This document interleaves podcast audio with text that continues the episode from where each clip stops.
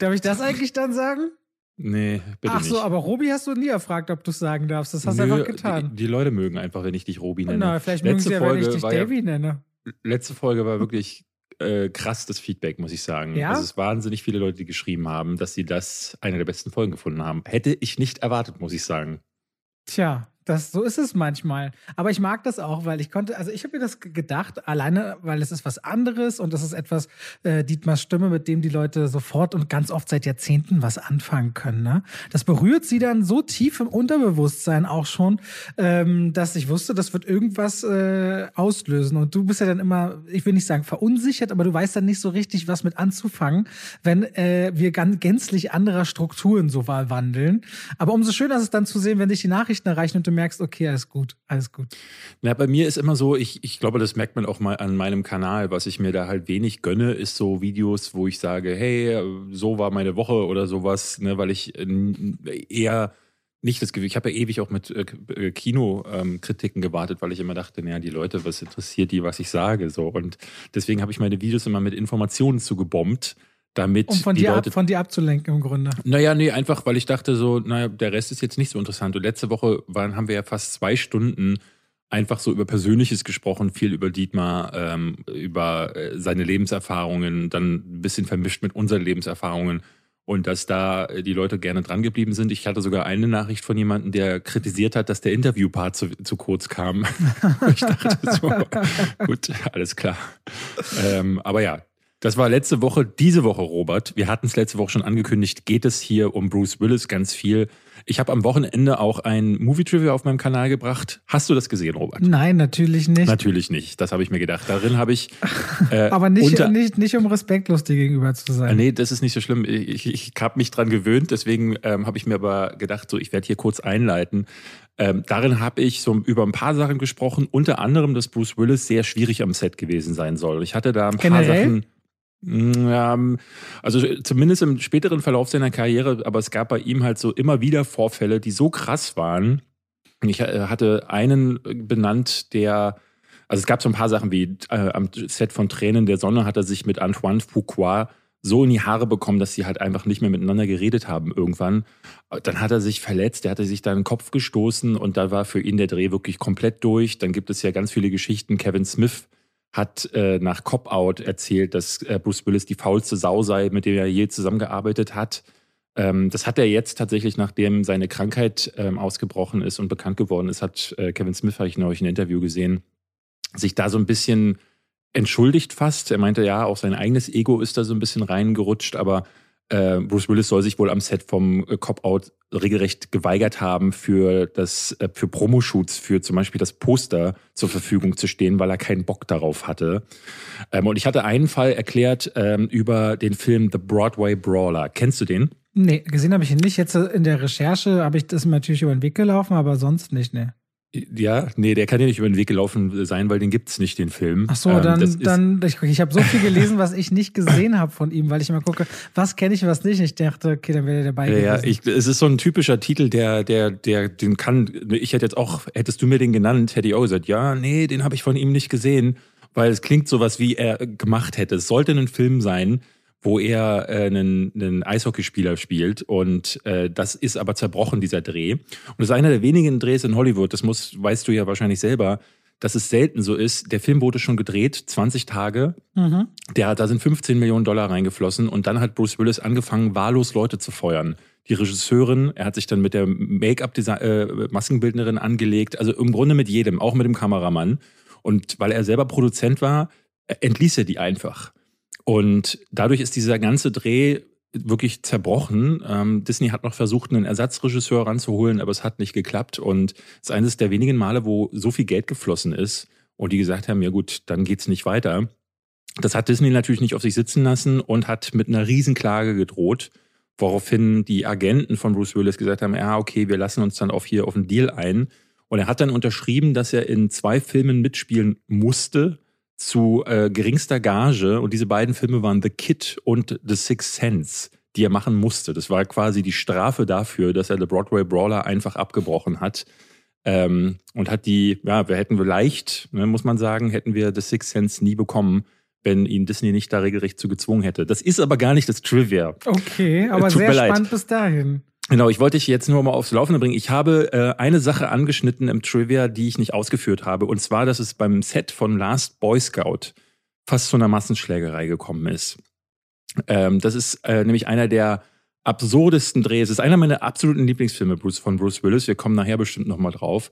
Aber es ist un unwirklich, äh, muss man fast sagen, dass da im, am Set wirklich die, die äh, Balken gebrannt haben. Tony Scott hat den gedreht, also der Bruder von Ridley Scott. Joel Silver kennt man vermutlich, ist ein großer Produzent, der hat zum Beispiel die Matrix-Filme produziert und war in den 90ern wirklich mit allem, was richtig Rang und Namen hatte. Gerade Sylvester Stallone und Arnold Schwarzenegger hingen, hingen relativ viel dran.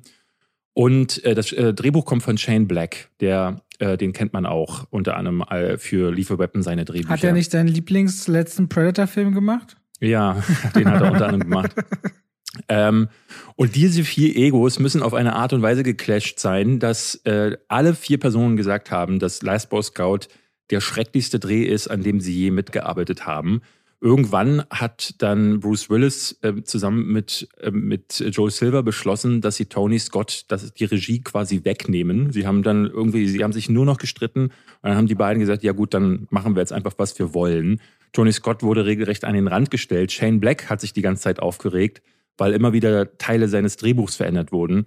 Und der war damals so auf, auch auf so einem Ego-Trip, wo er gemeint hat, ähm, ey, geht auf gar keinen Fall klar, ne, weil eigentlich ist es üblich, dass Drehbücher am Set auch mal geändert wurden. Und selbst der Kom Komponist Michael Carmen, den ich auch sehr schätze, der hat den Film in seiner Rohfassung gesehen, hat, äh, hat gesagt, ich hasse den Film, das ist furchtbar. ich, ich möchte da drin auf gar keinen Fall arbeiten.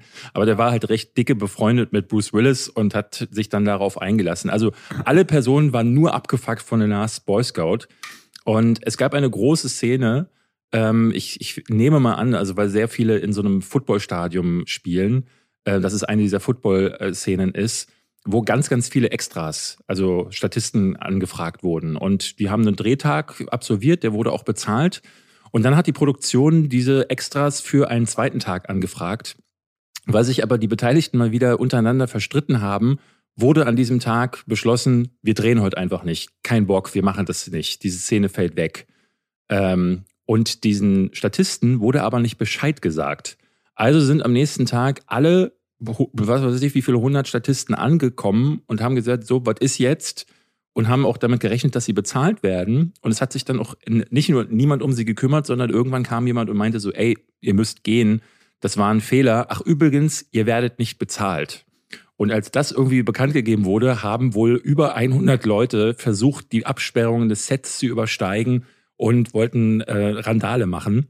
Und am Set musste die Polizei gerufen werden, weil das Ding komplett eskaliert ist, weil sich die drei, vier Egos am Set gar nicht einbekommen haben. Also man könnte über man könnte über Last Boy Scout, glaube ich, endlos reden. Und das ist irgendwie witzig, denn Bruce Willis hat eine lange Karriere hinter sich mit vielen Hoch- und Tiefphasen. Und das ist ähm, ein Film gewesen, den ich extrem mag und es ist echt krass, dass, dass das hinter den Kulissen ein totales Desaster gewesen sein muss. Klingt das, super skurril.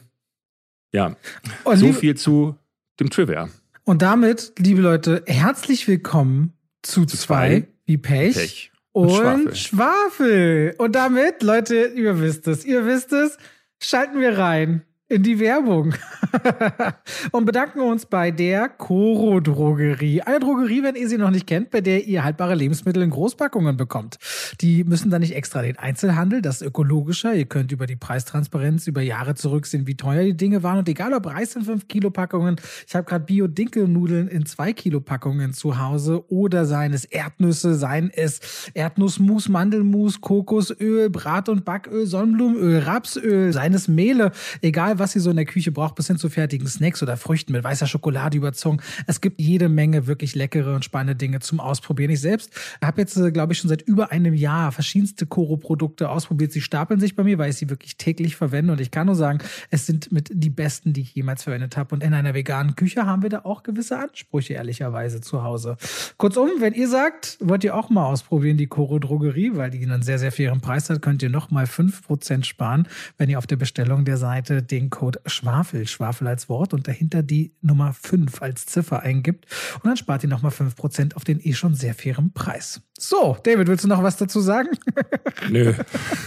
Hast du gut gemacht. Habe ich gut gemacht. Und damit gehen wir raus aus der Werbung zurück zu der Frage, was hast du denn zuletzt gesehen, David? Ich stecke gerade mitten in einem Umzug und werde wahrscheinlich auch diese Woche gar nicht mehr dazu kommen, irgendwas zu sehen. Gestern habe ich eine Presseverführung verpasst, die du geguckt hast, mhm. weil ich ehrlich gesagt keine Einladung bekommen habe. Aber ich habe Serien geschaut. Ich habe mir Moon Knight angeguckt. Da hattest du die ersten beiden Folgen ja auch schon gesehen. Die sind jetzt auf Disney Plus auch beide raus. Mhm.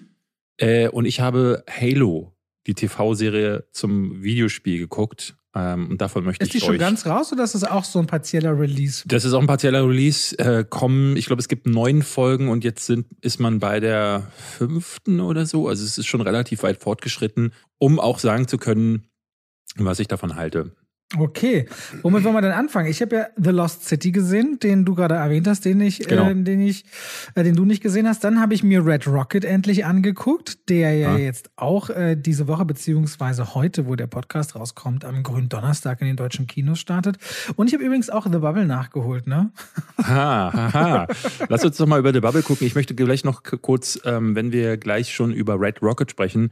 Ihr habt mich äh, vor ein paar Wochen, ich glaube vor zwei Wochen, habe ich über The Innocence geschwärmt. Der kommt jetzt auch ab dieser Woche Donnerstag. Das möchte ich ganz kurz nochmal erwähnt haben, weil das viele gefragt hatten. Der ist jetzt dann im Kino. Okay, spannend, aber sicherlich nur in Kleinkinos. Müsst ihr ein bisschen schauen. Mhm. Das ist für gewöhnlich so ein Titel, der nicht in jedem äh, nächsten Kino unbedingt zu sehen ja. ist. Der dürfte für Red Rocket ja genauso gelten, würde das ich denke ich auch. So, ich habe The Bubble gesehen. Kann man auf Netflix seit 1. April anschauen. Und Judd Apatow, ja, das war halt ein April-Scherz, den er da rausgebracht hat, glaube ich, zum 1. April. Ähm, du hattest ja selber gesagt, er hat den sehr starken The King of Staten Island zuletzt gemacht. Und hier, also diese, du hast es ja alles schon erzählt. Der sechste Teil einer trashigen Saga soll entstehen während der Pandemie und alle Schauspieler müssen deswegen in Isolation in einem Luxushotel in London sein, darunter eine Influencerin, eine Schauspielerrückkehrerin, ehemaliges Ehepaar, was sich wieder zusammenrauft und ein sexsüchtiger Neuzugang. Und was dabei rauskommt, ist eine viel zu lange, langweilige, dämliche, dumme ähm, Komödie, wo man immer wieder denkt, dass diese Witze total äh, äh, totale Rohrkrepierer sind. Und ich finde, äh, ein nicht spannender Thriller oder ein nicht gruseliger Horrorfilm sind beides schon sehr, sehr schlimme Dinge, die man manchmal ertragen muss. Aber eine nicht lustige Komödie ist für mich mhm. immer, glaube ich, das Schlimmste von allem. Das ist wirklich Strafe. Weil das richtig weh tut. Und ich finde es auch so teilweise ein bisschen beschämt, weil Pedro Pascal spielt jemanden mit einer Sexsucht im Grunde. David Duchovny, der im Cast mit dabei ist, war oder ist sexsüchtig. Das ist ja bei ihm so eine bekannte Thematik, dass sich Judd Apatow da überhaupt jemand traut, im Cast zu haben, dessen Krankheit er da oder oder dessen Sucht er im Grunde bei einem anderen Schauspieler so äh, belustigend darstellt, finde ich auch so super skurril, ehrlicherweise. Ah. Und äh, dann auch wieder dieses typische Influencer sind immer nur oberflächlich und dumm und erzählen und versuchen ihrer Gefolgschaft alles recht zu machen. Hat er seine eigene Tochter auf so eine Rolle geschrieben, wo ich mir auch denke, es ist doch langsam mal vorbei. Mit diesem Influencer sind immer nur hohl und so weiter. Da habe ich heute meine Kritik drüber zugedreht und meinte, Leute, wenn ihr immer nur glaubt, dass Influencer überflüssig werden und keine richtigen Werte oder Inhalte vertreten mögen, dann hängt das wahrscheinlich damit zusammen, dass ihr durch die Algorithmen eurer jeweiligen Social Media Plattform genau so eine Leute angezeigt bekommt, weil ihr ihr sonst eben auf ähnlichen Inhalten unterwegs seid und die sucht. Das heißt, so dieses typische Bild von oberflächlichen Influencern kommt, glaube ich, daher, weil Leute selbst eben oberflächliche Inhalte konsumieren und dann kriegst du das eben in deine Bubble hineingespült, weil es gibt richtig gute Leute mit richtig guten Inhalten. Und ich bin langsam so ein bisschen überdrüssig, immer so Abziehbilder in so Filmen präsentiert zu bekommen. Dann mischte ich irgendwann noch Daisy Ridley, John Cena und James McAvoy in Mini-Auftritten rein, wo ich mich auch frage, was soll das? Also The Bubble ist, ist eine richtig dumme Komödie. Die passt auf Netflix Netflix, weil die so ganz typisch dann wieder in den Top 3 oder so der Charts landet und dann einmal mehr dieses Klischee bedient, dass, bei, dass die Streamer eine Resterampe wären für das, was es ins Kino nicht geschafft hat. Wobei es da einfach richtig gute Filme gibt, die dann wiederum keine Aufmerksamkeit erfahren. Kurzum, ich habe den überhaupt nicht gerne geschaut. Du merkst halt beim Gucken, wann es endlich vorbei. Ich habe einmal sehr gelacht, weil ich dachte, da fühlte er sich so trashig an, dass mein Trash-Herz halt hochgeschlagen hat, wo ich so dachte, okay, es gibt diese Szene, wo der Regisseur sich so, äh, wo, er, wo er, wo er Vogelgeräusche aufnimmt oder Dino-Geräusche für die verschiedenen Situationen, für das Paarung. Fand ich furchtbar. Das war richtig ja, Aber das ist der Moment, das ist der Moment, wo es für mich 100 Prozent auf, Trash, auf Trash gekippt ist und ich dachte, ja. okay, darüber kann ich tatsächlich lachen. Da hatte mir deine Frau auch eine eine E-Mail, nee, äh, ich darf nicht SMS sagen, was soll ich, eine WhatsApp, WhatsApp. geschickt ähm, und gemeint, Robert hat gerade gelacht, was nun? Und ich schrieb ihr, da hilft dann wirklich nur noch Einschläfern. sie hat auch gefragt, ob sie sich jetzt äh, scheiden lassen muss. Ja. Auf jeden Fall The Bubble ist so schlecht, wie David sagt. Das ist wirklich äh, so eine richtig dumme Frechheit. Äh, ich find's krass, dass mir einige Leute auf, WhatsApp, äh, auf Instagram geschrieben haben, ey, der ist ganz solide und so. Ich so, nee, der ist nix solide. Der ist solide Scheiße höchstens. Ja. Er hat von mir doppelt drei Punkte bekommen mit Wohlwollen tatsächlich. Ich ja. hatte auch auf Letterboxd ein paar Leute, die meinten so, nee, das tut, tut ihnen ganz so leid. äh, sie werden sich jetzt einliefern lassen müssen, aber sie fanden den gar nicht schlecht. Und hey, du, ne, also gerade Humor ist ja immer so eine unterschiedliche Sache. Ich, ich weiß gar nicht, also ich müsste lange überlegen, welcher Humor da angesprochen wird, aber vielleicht gibt es da irgendeinen. Ja, aber ähm, das ist zum Beispiel, ich meine, mit The Lost City startet ja diese Woche eine, an, auch eine Komödie. Ach, der startet schon diese Woche? Diesen Donnerstag. Das, ah. das, ist ja auch eine Komödie. Und das ist, und ich finde, der, der, also du sagst klar, Humor ist immer sehr unterschiedlich. Es gibt so der, aber auch unter diesem sehr dummen Humor, wie ihn mhm. jetzt The Bubble vertritt, finde ich zum Beispiel früher eine Kombination aus Seth Rogen und James Franco, was auch sehr dummer Humor ist, äh, wesentlich gelungener dann und konsequenter, weil The Bubble ist zum Beispiel auch einfach viel zu lang. Also wirklich viel zu lang und die einzelnen Gags, anstatt sie auf eine Pointe enden zu lassen, werden immer so überspielt, dass du denkst, oh mein Gott, was ist das denn? Nee, The Lost City startet erst am 21. April. Ja, ja aber ich muss dann immer sagen, ich nehme dann immer als Beispiel ähm, für mich das, das döfste, aber liebenswerteste, was ich zum Beispiel aus dem deutschen Raum mag. Otto. Die Otto-Filme ja. mag ich total. Ähm, und gerade den ersten Teil. Das wird immer schlechter mit den späteren, aber der erste Teil, äh, der ist ne, so, so ein bisschen so produziert, wie Otto so seine Sachen damals auch auf der Bühne gemacht hat. Nämlich, er hat immer auf Punchlines geachtet. Da waren alle möglichen Gags verwoben, die zum Teil überhaupt nicht in den Film gepasst haben. Aber zusammengehalten wurde das äh, von einer sehr, sehr liebenswerten Geschichte mit einem sehr, sehr liebenswerten Charakter, dem du dann tatsächlich auch gefolgt bist. Und äh, in Otto 1 äh, ne, passieren so am Rande quasi die quatschigen Sachen und dann ist dann dieser trottelige äh, Ostfriese, der da so sein Abenteuer erlebt. Und das ist ziemlich hilarious, ziemlich trashig. Aber ich mochte das extrem und solche Filme habe ich immer zu schätzen gewusst. Ja, du hast dann ja auch so eine, so eine Energie, die auch auf Augenhöhe stattfindet. Ne? Ja. The Bubble ist ja auch super unsympathisch. Schauspieler, super, die ja. viel zu viel Geld haben, in einem Luxushotel rumhängen und so tun, als würden sie unter Welthunger leiden und Weltschmerz und äh, äh, äh, Flücht, Flüchtende sein. Also wenn dann irgendwann so ein Star sagt, wir werden hier gefangen gehalten, ach come on, ey, das ist einfach so weit weg. Ich finde, es ist so arrogantes Filmemachen, weil es sich über den Zuschauer erhebt. Ich habe das Gefühl bei solchen Komödien immer wieder, dass es hier gar nicht darum geht, äh, mit dem Zuschauer zusammen Spaß zu haben, sondern am Set haben alle möglichen Leute gedacht, das finden wir jetzt witzig, das hier ist jetzt cool, komm, lass mal das noch machen. Und aber weniger an die Zuschauer gedacht als an ihr, ihr, ne, dass sie sich alle, dass sie da alle möglichen Gedanken reingespült haben in den Film. Und das finde ich, das sieht man bei solchen Sachen einfach, die, die so ein wirklich wirres Sammelsurium aus kleinteiligen Ideen und das ist eine Punchline, das könnte ein Saturday Nightlife Gag sein und ähm, alles passt dann aber im Endeffekt gar nicht zusammen. Ja, also ich fand ihn äußerst anstrengend anzugucken. Das ist nichts, was ich irgendwie ansatzweise empfehlen würde. Aber was ich empfehlen würde, wäre Red Rocket. Der. Ich würde ganz kurz, bevor wir, weil RA könnten wir jetzt eigentlich ganz gut mit Lost City weitermachen. Ich okay. wollte dich aber ganz kurz fragen, weil, ähm, weil wir bei The Bubble gerade so ein bisschen angesprochen hatten, auch äh, Geschmäcker. Hattest du das bei dir auch bei, ähm, bei Dumbledore's Secret letzte Woche? Die Kritik hatten wir ja hochgeladen, beide. Ja, ja. Und ich hatte super viele Kommentare von eben Potterheads und von Fans regelrecht, die meinten, absoluter Scheiß. Also es ist äh, selten gewesen, dass ich mit meiner Wertung, ich lag ja nur noch mal unter deiner, ich hatte jetzt äh, letzten Endes drei von fünf Sternen gegeben. Ähm, was hattest denn du bei dir gegeben? Äh, ich glaube acht und siebeneinhalb sowas. Okay. Also schon es, deutlich mehr. Aber und krass, wie viele Leute mir geschrieben haben, dass sie den Film sch schlecht finden, dass meine Wertung zu hoch sei. War das bei dir auch? Mm, ich würde jetzt dir eine Antwort geben wollen, Wenn die sagt, die ich habe gelesen. alle Kommentare gelesen. Ganz ehrlich, David, ich versuche mich nicht mehr, du weißt das, ich versuche mich da emotional nicht mehr so sehr zu involvieren und wieder einen Kopf zu machen. Äh, deswegen auf Instagram war so, dass Leute es äh, gesagt haben, ey cool, sie haben sich gefreut und mochten das. Ich habe eigentlich eher das Echo gehabt, dass die Leute schon sagen, es ist ein anderer Film, aber es geht in die richtige Richtung. Auf YouTube habe ich es tatsächlich nicht äh, großartig weiterverfolgt. Ah, okay. Weil gerade bei den größeren Titeln, du weißt, dann steckt man dann so drin und ich will das nicht mehr so. Ich will, ich will, also ich will gerade äh, mit Blick auch auf Ostern versuchen, ein bisschen loszulassen, gerade arbeitsmäßig. Ich kann es dir einfach nicht sagen. Aber ich habe dich zitiert in einem Interview, was ich die Tage gegeben habe, übrigens. Habe ich geschrieben, um, ein, um meinen guten Freund David Hein zu zitieren, guter Film, schlechte Fortsetzung. Ah, okay. Du, diese, dein Zitat ist dann bald im Fahrgastmagazin. Im Fahrgastmagazin? Was ist das Fahrgastmagazin? Weiß ich nicht genau. Ich glaube, das ist so eine Art äh, Zugverbund in Westdeutschland oder so. Dann liegt das so in Heften in den Regios oder so. Ich weiß es ehrlich gesagt nicht genau. Unser Porträt von Robert Hofmann. Ja, da ging es dann auch so Filme mit Zügen und so. Das war ja echt ganz spannend, weil dann habe ich ähm, auf Instagram gefragt, Leute, äh, welche Filme fallen euch mit Zügen ein? Und dann hat es natürlich nicht lange gedauert, bis Leute fragten, ist es ein ah, wie viel, Pro daher wie viel Prozent muss ein Zug in einem Film Ach, sein? Daher kommt, mir haben die ganzen Tage Leute geschrieben, Filme mit Züge, haha, lol, ähm, und haben mir so vorgestellt, ich dachte so, was wollen die? Wir haben im Podcast überhaupt nicht über Filme mit Züge gesprochen. Und ich habe auch ansonsten gar nicht.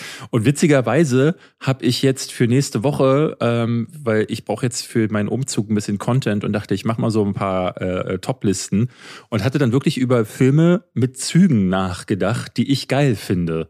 Und da sind mir mehrere eingefallen, die ich richtig fantastisch finde. Du kannst deinen eigenen drin drehen. Der Umzug. Nein? Mhm. okay, gut. Ja. ja, da sind einige fantastische dabei. Zum Beispiel Nenn, ja? der Snowpisser. Stimmt, der ist mir gar nicht eingefallen. So, dann wahrscheinlich, wenn alle sagen, war den ersten Mord im Orient Express. Hm, habe ich nicht gesehen. Äh, ich habe tatsächlich, muss ich endlich mal gucken, ich habe Train to Busan nie gesehen, weil aber nur ah, wie okay. gut der sein soll. Der, soll, der ist gut. Dann, ich mag dann den zur Weihnachtszeit immer wieder geht der Polar Express. Ne? Habe ich nicht gesehen. Ähm, dann, ich finde ihn nicht so gut. Komischerweise finde ich ihn voll viele gut. Ich kann es nicht verstehen. Unstoppable. Den mag ich auch voll. Ja, der ist richtig so super. Source Code fällt mir ein, finde ich aber nicht gut. Dann Bullet Train bin ich sehr gespannt, der als nächstes kommt, weil da mag ich den Trailer. Ähm, äh, Filme mit Zügen. Ja, und dann stellt sich schon die Frage, wie viel Zug muss es sein? Aber jetzt bist ich habe hab noch, äh, ich hätte in meiner Liste noch Runaway Train, den kennst du wahrscheinlich nicht. Das ist nee. ein fantastischer Film mit John Voight, dem Vater ja. von äh, Angelina Jolie. Dafür hätte, hat er den Oscar ich bekommen. Ich hätte noch hier als schlechteste Filme Girl on a Train und The Commuter. Ja. Und Pelham 1, 2, 3, aber das ist eine U-Bahn, das zählt nicht richtig. Würde für mich auch zählen. Echt, also ich ja? hatte auch über Money Train nachgedacht, aber der spielt nicht so viel auf einer, äh, in der Bahn. Äh, für mich ist auf jeden Fall noch äh, Alarmstufe Rot 2. Mhm. Das das viel bekommen, ja. Fantastischer Film. Äh, ja, gut, ähm, aber passt jetzt gar nicht zum Thema. Nee, ist du ja wolltest egal, was, eine Zwischentop 5. Erzähl was über Red Rocket oder über. Nee, The Lost City, dann rede ich kurz darüber. Mhm. Weil du wirst ja bestimmt nicht vor dem eigentlichen Start noch gucken können, nämlich an, weil es gibt keine PV mehr und so läuft er nicht. Ich, ich, also, äh, wenn ich ehrlich bin, ich werde mir den auch im Kino nicht angucken, weil jetzt habe ich ihn für Just Watched, kommt er nicht mehr in Frage okay. und. Ach, also, irgendwie. The Lost City erwartet uns dann nächsten Donnerstag, dem 21. April in den Kinos mit Sandra Bullock, Channing Tatum, mit einem Brad Pitt, der ein bisschen dabei ist und Daniel Radcliffe. Sandra Bullock spielt eine Autorin, die schreibt Schnulzen und in ihren Schnulzen gibt es eine Figur, die immer wieder äh, der Dash heißt der, äh, eine Figur, die der große Retter ist, mit dem sie so Abenteuer erlebt. Nun sind diese Bücher mehr oder weniger als Unfall sehr erfolgreich geworden und Channing Tatum spielt dieses Covermodel auf ihren Büchern, der sich aber selbst als Dash inzwischen empfindet. Alle wollen Selfies mit ihm, er ist super der Influencer-Star geworden, ist aber ein bisschen dümmlicher Natur unterwegs. Und ein Milliardär beschließt aber, diese Autorin zu entführen, weil sie wohl eine Sache übersetzen könne, die er braucht, um einen besonderen Schatz zu finden. Und so wie Dash veranlagt ist, will er unbedingt seine Partnerin Schrägstrich Autorin retten und folgt auf eine Insel in der Karibik mitten im, äh, im Atlantischen Ozean und da entspinnt sich dieses Abenteuer rund um einen Schatz und eben Abenteuer, Action, Komödie in dem Dschungel. Mittendrin taucht noch Brad Pitt als Retter auf und ich muss ganz ehrlich sagen, was, äh, die, die Trailer sind schon sehr albern und sehr drüber von The Lost City. Was aber bei einer richtig guten Komödie, oder was heißt richtig guten, was eine Komödie, finde ich, zum Beispiel sehr gut macht, ist, wenn selbst plattere Gags dadurch, dass gute Schauspieler sie auf so ein Level hieven, dass es nie peinlich wirkt, tatsächlich funktioniert. Und ich musste mehrfach in der Presseverführung auch die Kollegen tatsächlich lachen. Einmal sogar sehr laut lachen. Der Auftritt von Brad Pitt führt dazu, er spielt alle an die Wand, aber er ist extrem, hat eine sehr, sehr kurze Screentime. Man sollte jetzt nicht den großen Brad Brad Pitt-Film erwarten erwarten, aber das wird sehr, sehr lustig. Channing Tatum hat immer so eine sehr herzliche Art. Ich finde es irgendwie krass, weil ich traue dem eigentlich eine Karriere auch als Charakterdarsteller zu, aber du findest ihn immer wieder in sehr körperlichen Komödien, wo er auch immer bereit ist, sich so ein bisschen zum, zum Idioten zu machen. Und hier taucht er einmal mehr als so ein sehr treu dover Charakter auf, ähm, dem du irgendwie nicht böse sein kannst. Und na klar kommt es irgendwann auch zu so einem Reveal, dass er gar nicht unbedingt so ist, wie die, wie die meisten ihn halten. Und irgendwo zwischen eben so ein bisschen Action-Abenteuer, tatsächlich witzigen Sequenzen, ist das eine sehr alberne, aber unterhaltsame Nummer. Es war seicht, ohne einen zu nerven oder zu platt zu sein. Und immer wieder mit ein paar wirklich frischenden, zündenden Gags, die aber alle nicht böse sind. Es ist wirklich eine Abenteuernummer, die für die, Gro für die ganze Familie mehr oder weniger funktioniert. Und ich habe schon lange nicht mehr so was wirklich unterhaltsam, seicht, lustiges gesehen. Daniel Radcliffe leider muss nach wie vor, finde ich, beweisen, dass er außer diesen großen Schatten von Harry Potter vor sich herzutragen, er wirklich was kann. Swiss Army Man war ein großer Lichtblick damals. Auch die Frau in Schwarz war schon interessant. Aber seitdem ist der für mich nie so, dass er wirklich aus diesem Schatten raustritt und zeigt, dass er äh, tatsächlich auch so für sich funktioniert. Auch hier wieder eine sehr, sehr ähm, eintönige Antagonistenfigur. Kurzum, es ist tatsächlich so, wie es die Trailer versprechen. Drüber, aber irgendwie herzlich witzig. Und genau so war es sich das Ding anzugucken und hat Spaß gemacht. Okay, Spaß gemacht. Nicht großartig, aber tatsächlich habe ich vor allem auch diese 102, äh, die 112 Minuten äh, eher so wie 95 empfunden. Das ist ein gutes Zeichen. Apropos Swiss Army Man, ähm, aktuell läuft in den USA schon Everything, Everywhere, All at Once an, der neue Film von den Regisseuren von ja. Swiss Army Man. Und der wird überall durchgefeiert. Und hierzulande gibt es keine Presseverführungen dazu. Es gab nur so eine an, super skurrile Nummer des Verleihers, der meinte. Nee, jetzt gibt es jetzt gibt's richtige Screen. Aber erzähl erst mal, es gibt es jetzt, gibt jetzt richtige Screener? Mit, mit sehr großem Wasserzeichen. Ja. Okay, hast du schon einen? Äh, angefragt, ich glaube, der kommt dann äh, kurz vorher oder so, aber ich kann das für dich auch mit anfragen. Oh, würdest du das mal bitte machen, ja, weil ich will den ja, unbedingt ja, sehen. Ich, und irgendwie, die schreiben mir nicht mehr wahrscheinlich, weil. Nee, nee, das äh, ist ja auch ein kleiner, kleiner, glaube ich. Ich mache mal, ich, ich, ich, weiß es nicht genau. Ich schreibe aber nach der Podcastaufnahme, ja. Ja, ja, weil äh, das gab nur welche in Schwarz-Weiß, wo ich dachte, was soll das denn? Und der Trailer sieht so fantastisch und die, die Kritiken sind super. Deswegen, darauf freue ich mich. Und bei Daniel Radcliffe wollte ich gerade automatisch, äh, wirklich reflexartig fast sagen, so, nee, stimmt nicht weil der spielt ja in kleinen Rollen mit. Und ich würde mal vermuten, du hast wie ich den Großteil davon nicht gesehen. Na, ich habe jetzt noch Horns oder das mit den Waffen letztens, ganze Kimbo. Dann noch als dieser FBI-Agent auf Drogen. Ich habe noch drei oder vier Sachen mit ihm gesehen. Und da will ja immer, man sieht immer so sein Elan, sich in Rollen zu werfen, die ganz anders sind. Aber ich finde nicht, dass es funktioniert, dass es matcht. Also ich, ja, ich habe außer den genannten bestimmt noch drei, vier Sachen gesehen, ja. Naja, es gab noch irgendwie einen, da ist er so, äh, wird er im Urwald ausgesetzt oder ist da äh, irgendwie, muss sich da durchschlagen. Ist das nicht Jungle Horns? heißt der. Ist das nicht Horns? Nee, nee Horns hat er ja Ach, stimmt, Jungle. Hörner. Jungle, Jungle ja. heißt der, glaube ich. Und dann gab es irgendwie einen Flucht von Pretoria oder so, so ein Knastausbruchfilm. Also so, da passiert auch un vieles unter dem Radar bei Daniel Radcliffe. Deswegen, äh, weil ich so vieles davon nicht gesehen habe, kann ich das nicht sagen. Aber ja, in solchen Rollen ist er halt leider echt verschenkt. Ich fand den Trailer sehr gut von, ähm, oder sehr gut ist immer so ein bisschen überzogen, aber wenn ich schmunzeln muss bei einem Komödientrailer, ist schon die Hälfte gemacht, weil dann denke ich so, ja, das ist mal nicht so der x-te generischste Trailer und vor allem, ich schwöre dir, Brad Pitt taucht auf und für die Zeit, die er da ist, hebt es diesen ganzen Film sofort um eine ganze, um ein ja. ganzes Level. Und dann sitzen die Timings. Ich finde die Chemie zwischen ihm und Channing Tatum wirklich. Ich würde mir eine Buddy-Komödie mit diesen beiden angucken. Das ist richtig cool. Tatsächlich. Ja. Ähm, also kurzum, ich glaube, also warum würdest du ihn dann nicht im Kino eigentlich gucken? Äh, ich einfach so, weil ich, also gerade habe ich nicht so wirklich, ich würde würd mir gerne im Kino noch Petit Maman angucken. Das ist mhm. ein französischer Film von Céline Sigama. Äh, das ist, das schaffe ich gerade nicht. Also seit zwei Wochen möchte ich in diesen Film und es funktioniert irgendwie nicht. Äh, und ich glaube einfach so eine Komödie, weil das kommt irgendwann Ende des Jahres auf Amazon da kann ich mir dann die Premiere da irgendwie angucken und dann ist das auch fein für mich. Weil gut. ins Kino würde ich wegen sowas jetzt nicht unbedingt gehen. Okay, ähm, was hätten wir noch? Wir hätten Red Rocket. Ich bin natürlich auch auf Moon Knight ein bisschen gespannt. Lass uns mal über Moon Knight und Halo reden, dann kannst du noch was zu Red Rocket sagen. Mhm, dann erzähl mir mal von Halo, weil ich habe Halo, glaube ich, nur einmal auf einer Xbox kurz gespielt und damit meine ich zwölf Minuten oder so. Ansonsten ja. weiß ich gar nicht, worum es geht. Ist so ein bisschen futuristische Alien-Technologie-Welt oder sowas? ja, es ist irgendwie, äh, es gibt so eine große Föderation der Menschen und dann gibt es äh, böse Aliens, die aus äh, komischerweise die Allianz heißen, ähm, was ich immer so ein bisschen verwirrend fand, weil das äh, für mich immer konnotiert ist mit, das sind die Guten, mhm. aber hier sind es die Bösen. Ähm, der Master Chief ist ein Supersoldat in einer krassen Rüstung, die er im Spiel auch nie abnimmt. Also man sieht ihn nie als Mensch, sondern immer nur in dieser krassen Rüstung. Also Mandalorian-Modus. Äh, so, ja, genau. Und das Ganze spielt dann auch auf so Ringwelten, also auf so einem Planeten, der von so einem großen Ring umgeben ist. Oder es kann auch sein, dass es einfach nur ein Ring ist. Ehrlich gesagt, ich bin da auch nicht so drin, denn deine zwölf Minuten kann ich zwar überbieten. Den ersten Teil habe ich vielleicht so zwei Stunden gespielt.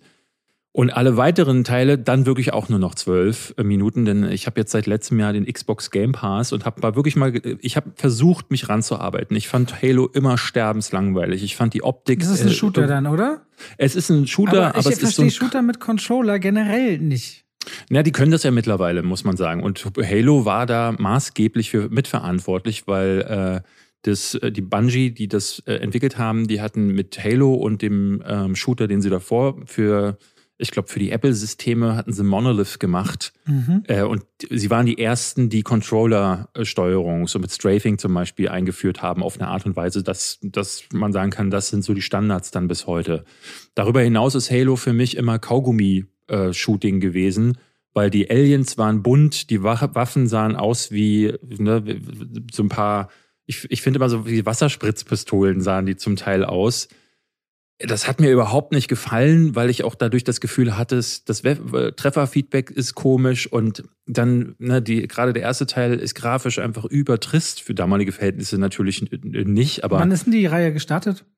Boah, das, boah, frag mich, das war 2003, 4, irgendwie also, sowas. Okay, nur so grob, ja. Ich, ich, ich kann es dir ehrlich gesagt nicht sagen. Bringt es mittlerweile auf, äh, ich glaube, das Ding ist bei dem sechsten Teil. Halo Infinite ist, glaube ich, der sechste Teil. Der ist jetzt gerade letztes Jahr erschienen. Und jetzt die TV-Serie dazu. Und ich muss da auch wieder, ne, man muss bei Halo dazu sagen, es gibt irre viele Bücher. Also es hat sich mittlerweile so ein, so ein großes Universe, ein Expanded Universe aufgebaut und viele Geschichten dazu. Und die gehen weit darüber hinaus über so ein, ne, so ein äh, Mandalorian-Typ äh, läuft, stampft von A nach B. Mhm. Da muss man aber dazu sagen, er ist jetzt auch nicht wie der Mandalorian, der ja auch Gefühle zeigen kann, sondern ähm, bei Master Chiefs werden die Gefühle unterdrückt und dadurch ist er wirklich auch recht kühl, sehr strukturiert und äh, ein großartiger Taktiker. Ne? Also er ist einfach der Beste von allen Menschen. Und in der Serie führt es jetzt dazu, dass du so einen Schauspieler hast, ähm, der der, wo, wo ich auch finde, so, so, so richtig ist, der passt da nicht, passt der nicht in die Rolle als Master Chief. Ähm, denn, und das ist auch so ein Ding, was Fans gerade echt bemängeln, der nimmt seinen Helm tatsächlich auch ab in der Serie. Man sieht ihn immer wieder ohne Helm über weite Strecken. Warum das, das äh, der, die Serie macht, kann ich ehrlich gesagt nicht richtig sagen. Vielleicht haben sie sich gedacht, okay, Dread, äh, der Judge Dredd-Film, der, der zweite, äh, der ist gefloppt, weil er seine Maske nie abgenommen hat. Oder vielleicht nehmen sie das an, dass er deswegen gefloppt ist. Und jetzt ist der Grund, warum er die, äh, diese Maske immer wieder vom Kopf nimmt. So, die Fans meckern genau deswegen. Sie meckern, weil äh, es viele Story-Details wurden abgeändert und sind neu. Und ich als jemand, der diese Spiele nicht wirklich genossen hat und auch mit der Story nichts anfangen kann, saß aber trotzdem auch die ganze Zeit da und who cares, ob der denn die Maske absetzt? Das ist alles irre langweilig. Ähm, und vor allen Dingen ist es, äh, ist es, es sieht aus wie so ein YouTuber-Film. Äh, kennst du noch dieses Darth Maul Apprentice von ja, Sean ja, Boo, ja. womit er ja wirklich bekannt geworden ist? Und was Sean da mit kleinsten Mitteln gemacht hat, ist wirklich übertrieben respektabel und ne, hat ihn, hat, hat ihm, ich glaube, das ist, ne, der hat ihm einen irren Ruf eingebracht. Und ich muss sagen, das Darth Maul Apprentice sieht besser aus, als was die hier zum Teil machen bei Halo in der TV-Serie. Es hat immer wieder auch ganz gute Effekte. Es hat auch immer wieder, gerade so in den Innenräumen sind sie ganz gut dabei, die Ausstattung zu treffen, die dann so ein bisschen auch an die Spiele erinnert. Aber darüber hinaus, ey, die, der Greenscreen, die Effekte, wie die Monster animiert sind, wie er animiert ist auch. Also, weil in Actionsequenzen wird der Master Chief dann auch äh, wird dann aus mit so einer CGI-Puppe ersetzt. Das ist so scheiße, dass ich immer wieder dachte so, oh, ich kann da gar nicht hingucken. Und dann wechselt der Film dann in Momente, die sind im, im Kern gar nicht schlecht, weil es geht hier darum, dass der Master Chief sich quasi auflehnt, ein, ein Gewissen entwickelt und äh, tatsächlich das erste Mal zu denken anfängt und dadurch seine Befehle, der ist ja wirklich einfach nur eine strunzdoofe Killermaschine und die stellt er zum ersten Mal in, in Frage. Da muss ich sagen, dass sich diese Killermaschine stellt Befehle in Frage, Nummer wirklich aus dem Actionkino seit den 70ern äh, kenne und das Ding sich für mich auch totgerannt hat. Und dann ist dann eben da aber diese, dieser relativ unsympathische Hauptdarsteller mit einer relativ unsympathischen Darstellung in einer relativ unsympathischen Geschichte mit völlig unsympathischen Effekten, sodass ich jetzt, ich war jetzt, ich habe die dritte Folge, glaube ich, noch zu Ende geguckt und dachte dann, nee, also mehr möchte ich davon nicht sehen, egal was jetzt noch passiert das ist ja wirklich wie, das, das erinnert immer wieder an Farscape. Okay, Kennst du diese, diese Science-Fiction-Serie von früher? Nein. Also ne, mit, mit relativ billigen Puppen und relativ billigen Effekten. Das war so Star, Star Trek für, mit, mit wenig Budget, so sah das immer aus. So an das erinnert Halo. Und das ist bei einem Millionenbudget mit so einer richtig krassen Marke, ist das beschämend. Also das Ding läuft auf Paramount Plus drüben und ist jetzt hier drüben, kann man sich auf Sky angucken. Ich, also ich verstehe nicht, für wen das sein soll. Also das ist für Fans ist es nicht gemacht, weil die werden äh, ständig verraten. Also die, weil die Serie macht, was sie will, äh, wirklich die ganze Zeit. Und Leute, die keine Fans sind, die brauchen, die brauchen nur in irgendein Science-Fiction-Desaster reinklicken und sind besser unterhalten als mit Halo. Also das hat das, das verstehe ich nicht, was okay. das soll. Na gut, schade. Schade dann für Fans, aber auch für alle anderen. Aber es ist sowieso krass, wie groß dieser Serienmarkt ist. Und es vergeht eine, immer, wenn wir einen Podcast aufnehmen, vergeht eine Woche.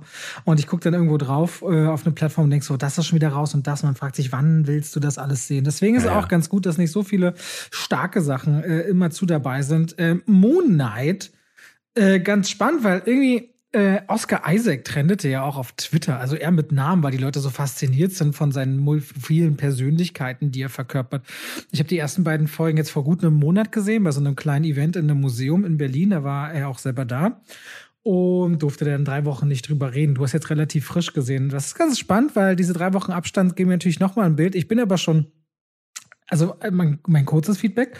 Äh, als ich raus bin nach den beiden Folgen, dachte ich so nach der ersten Folge, ja, das war ganz nett, auch wenn sich seine komischen Tagtraumsequenzen, nachdem sie vier oder fünfmal gezeigt wurden, viel zu viel waren.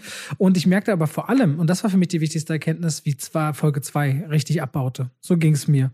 Ich dachte mhm. nach Folge zwei schon so, Uh, das fühlt sich jetzt wieder nicht besonders clever an. Und wäre nicht Oscar Isaac da, weil Ethan Hawke wahnsinnig nervt, finde ich. Also fand ich, diese ganze Sektennummer dahinter.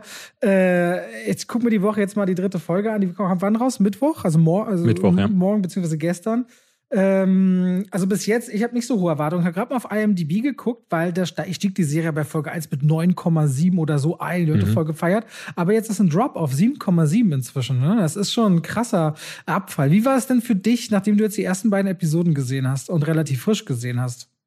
Ich finde es klasse. Ich mag es sehr. Ja? Ich bin total begeistert, ja. Ähm, weniger davon von den Elementen, die man halt kennt aus diesen Serien. Ne? Das ist dann, das der Bösewicht, kommt dann rein, stolziert und er ist skurrilerweise auch immer zur Stelle. Also es gibt da äh, gerade in der zweiten Folge so Situationen, wo, ähm, weil immer, sie, sie suchen nach so einem MacGuffin. Das ist der, der Bösewicht äh, möchte so einen Skarabäus haben und diesen Skarabäus trägt, trägt, tragen dann mehrere Figuren mit sich und irgendwann fällt er auf den Boden und wer schreitet ins Bild? Ethan Hawke, der sagt, ah, da ist er ja. Und ich dachte so, krass, der ist ja wirklich immer zur Stelle, wo er sein muss. So, ne? Und da ist das, das ist sehr ähm, äh, convenient, was das Drehbuch da zum Teil macht. Aber ich finde, dass die Serie sich so gar nicht gewohnt und vertraut anfühlt. Also wenn man sich so zum Beispiel äh, Spider-Man, aber jetzt auch äh, bei den Serien zum Beispiel ähm, Wonder Vision war, wurde von vielen ja als so anders gefeiert, aber letzten Endes wirkt es auch wieder nur wie so eine TV-Serie. Und hier muss ich sagen, ich finde den Look so toll, die Inszenierung ist wirklich stark.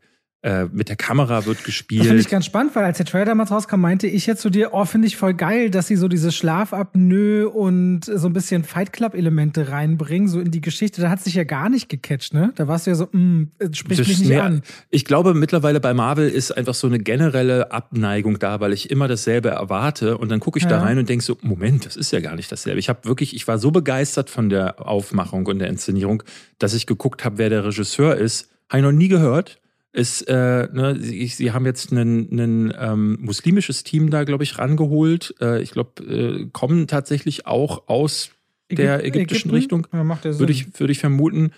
Äh, fantastisch. Also richtig äh, toll, wie das aussieht. Ich liebe Oscar Isaac in der Rolle. Ähm, ich finde, der spielt ganz toll. Ich finde die Figur ganz toll. Es macht richtig Spaß. Ich habe lange ähm, gebankt in der ersten Folge, weil ich mochte so sehr, was da passierte mit ihm und den Figuren um ihn herum, dass ich die ganze Zeit dachte, oh, bitte verwandle dich nicht. Ich will überhaupt nicht, weil dann wird's natürlich zu dieser, zu dieser Nummer, die man schon kennt. Und bin dann, ich dachte so dann, als das Kostüm revealed wird, am Ende dachte ich so, oh Gott, ist das schrecklich. Das sieht ja furchtbar aus. Aber schon in der zweiten Folge spielt dann diese Serie regelrecht damit, auch mit einer veränderten Form des Kostüms. Und das erinnerte mich so ein bisschen an Spawn, der ja auch mit seinem Kostüm nicht so richtig warm wird und der so reingezwungen wird. Es erinnert äh, an ähm, Legion so ein bisschen, äh, diese, diese Serie, die ja auch gefeiert wird, ähm, die, wo es auch so viel um Psyche geht. Und es, ich mag den Humor ich, aber skurrilerweise. ich finde, das hat richtig viel aber damit Oscar Isaac zu tun. Ja, weil er, ja, ja. er steigt da richtig in diese Figuren rein und das ist nicht albern. Und ich finde, wenn jemand das spielt, der das nicht kann und du würdest fünfmal diese Tagtraumveränderungen, auf einmal sind alle tot um dich rum, weil das ist aus meiner Sicht zu viel. Es würde so schnell albern werden, wenn er diese Figur nicht so 100% on point spielen würde äh, wie ja. sie sich vor Dinge ängstigt und auch was in ihm noch schlummert. Und genau. das steht und fällt mit ihm. Und ich fand auch ganz kurz bei diesem Museumsauftritt ganz spannend, weil er war auf der Bühne und der Disney Deutschland CEO war da und hat dann halt irgendwie so, so die Standardfragen und bei Disney immer mit hart bayerischem Akzent, ob er denn, ob Oscar Isaac noch was zur Serie sagen will. Ne? Und da heißt ja normalerweise ganz viele Hollywood-Stars, die dann so ihr Standardprozedere machen. Das ist eine große Ehre für Marvel und bla bla bla. Und er einfach nur so, seht ihr den Typ im Anzug? Das bin ich. und hat gesagt, viel Spaß beim Gucken. Und ich dachte, der Typ ist einfach geil. Der Typ ist wirklich, wirklich geil. Und ich meine, auch wenn du dir in Dune anguckst, wenn er einfach nur als Atreides-Anführer dasteht und allein, das ist jemand, der kann mit Körperhaltung einen Führungsanspruch ausdrücken und muss nicht tausend palabern. Der kann und beschäftigt sich mit diesen Charakteren. Und ich glaube, der nähert sich so einer Marvel-Figur nicht wie viele andere das machen, erstmal Workout, Workout, Workout, damit ich so aussehe wie ein Held, sondern der, erinnert, der nähert sich dieser Figur von der Psyche ernsthaft an. Und das macht einen Unterschied. Ich finde, ich finde, da wird auch nochmal deutlicher, wie schlecht Dameron Poe geschrieben war, also die Figur, die er in Star Wars gespielt hat, weil da ist, äh, ich habe jetzt gerade Lego Star Wars gespielt ähm, und ja, es sind nur Lego-Figuren, aber man erlebt ja die Star Wars-Geschichte nochmal nach und ja. äh, zum Teil mit den Original-Voicelines und da merkst du, äh, äh, du, du merkst den krassen Unterschied der Qualität in den verschiedenen Star Wars-Trilogien. Äh, äh, und in der letzten Trilogie hast du das Gefühl, dass die Figuren sich nicht mehr miteinander unterhalten, sondern nur noch anschreien.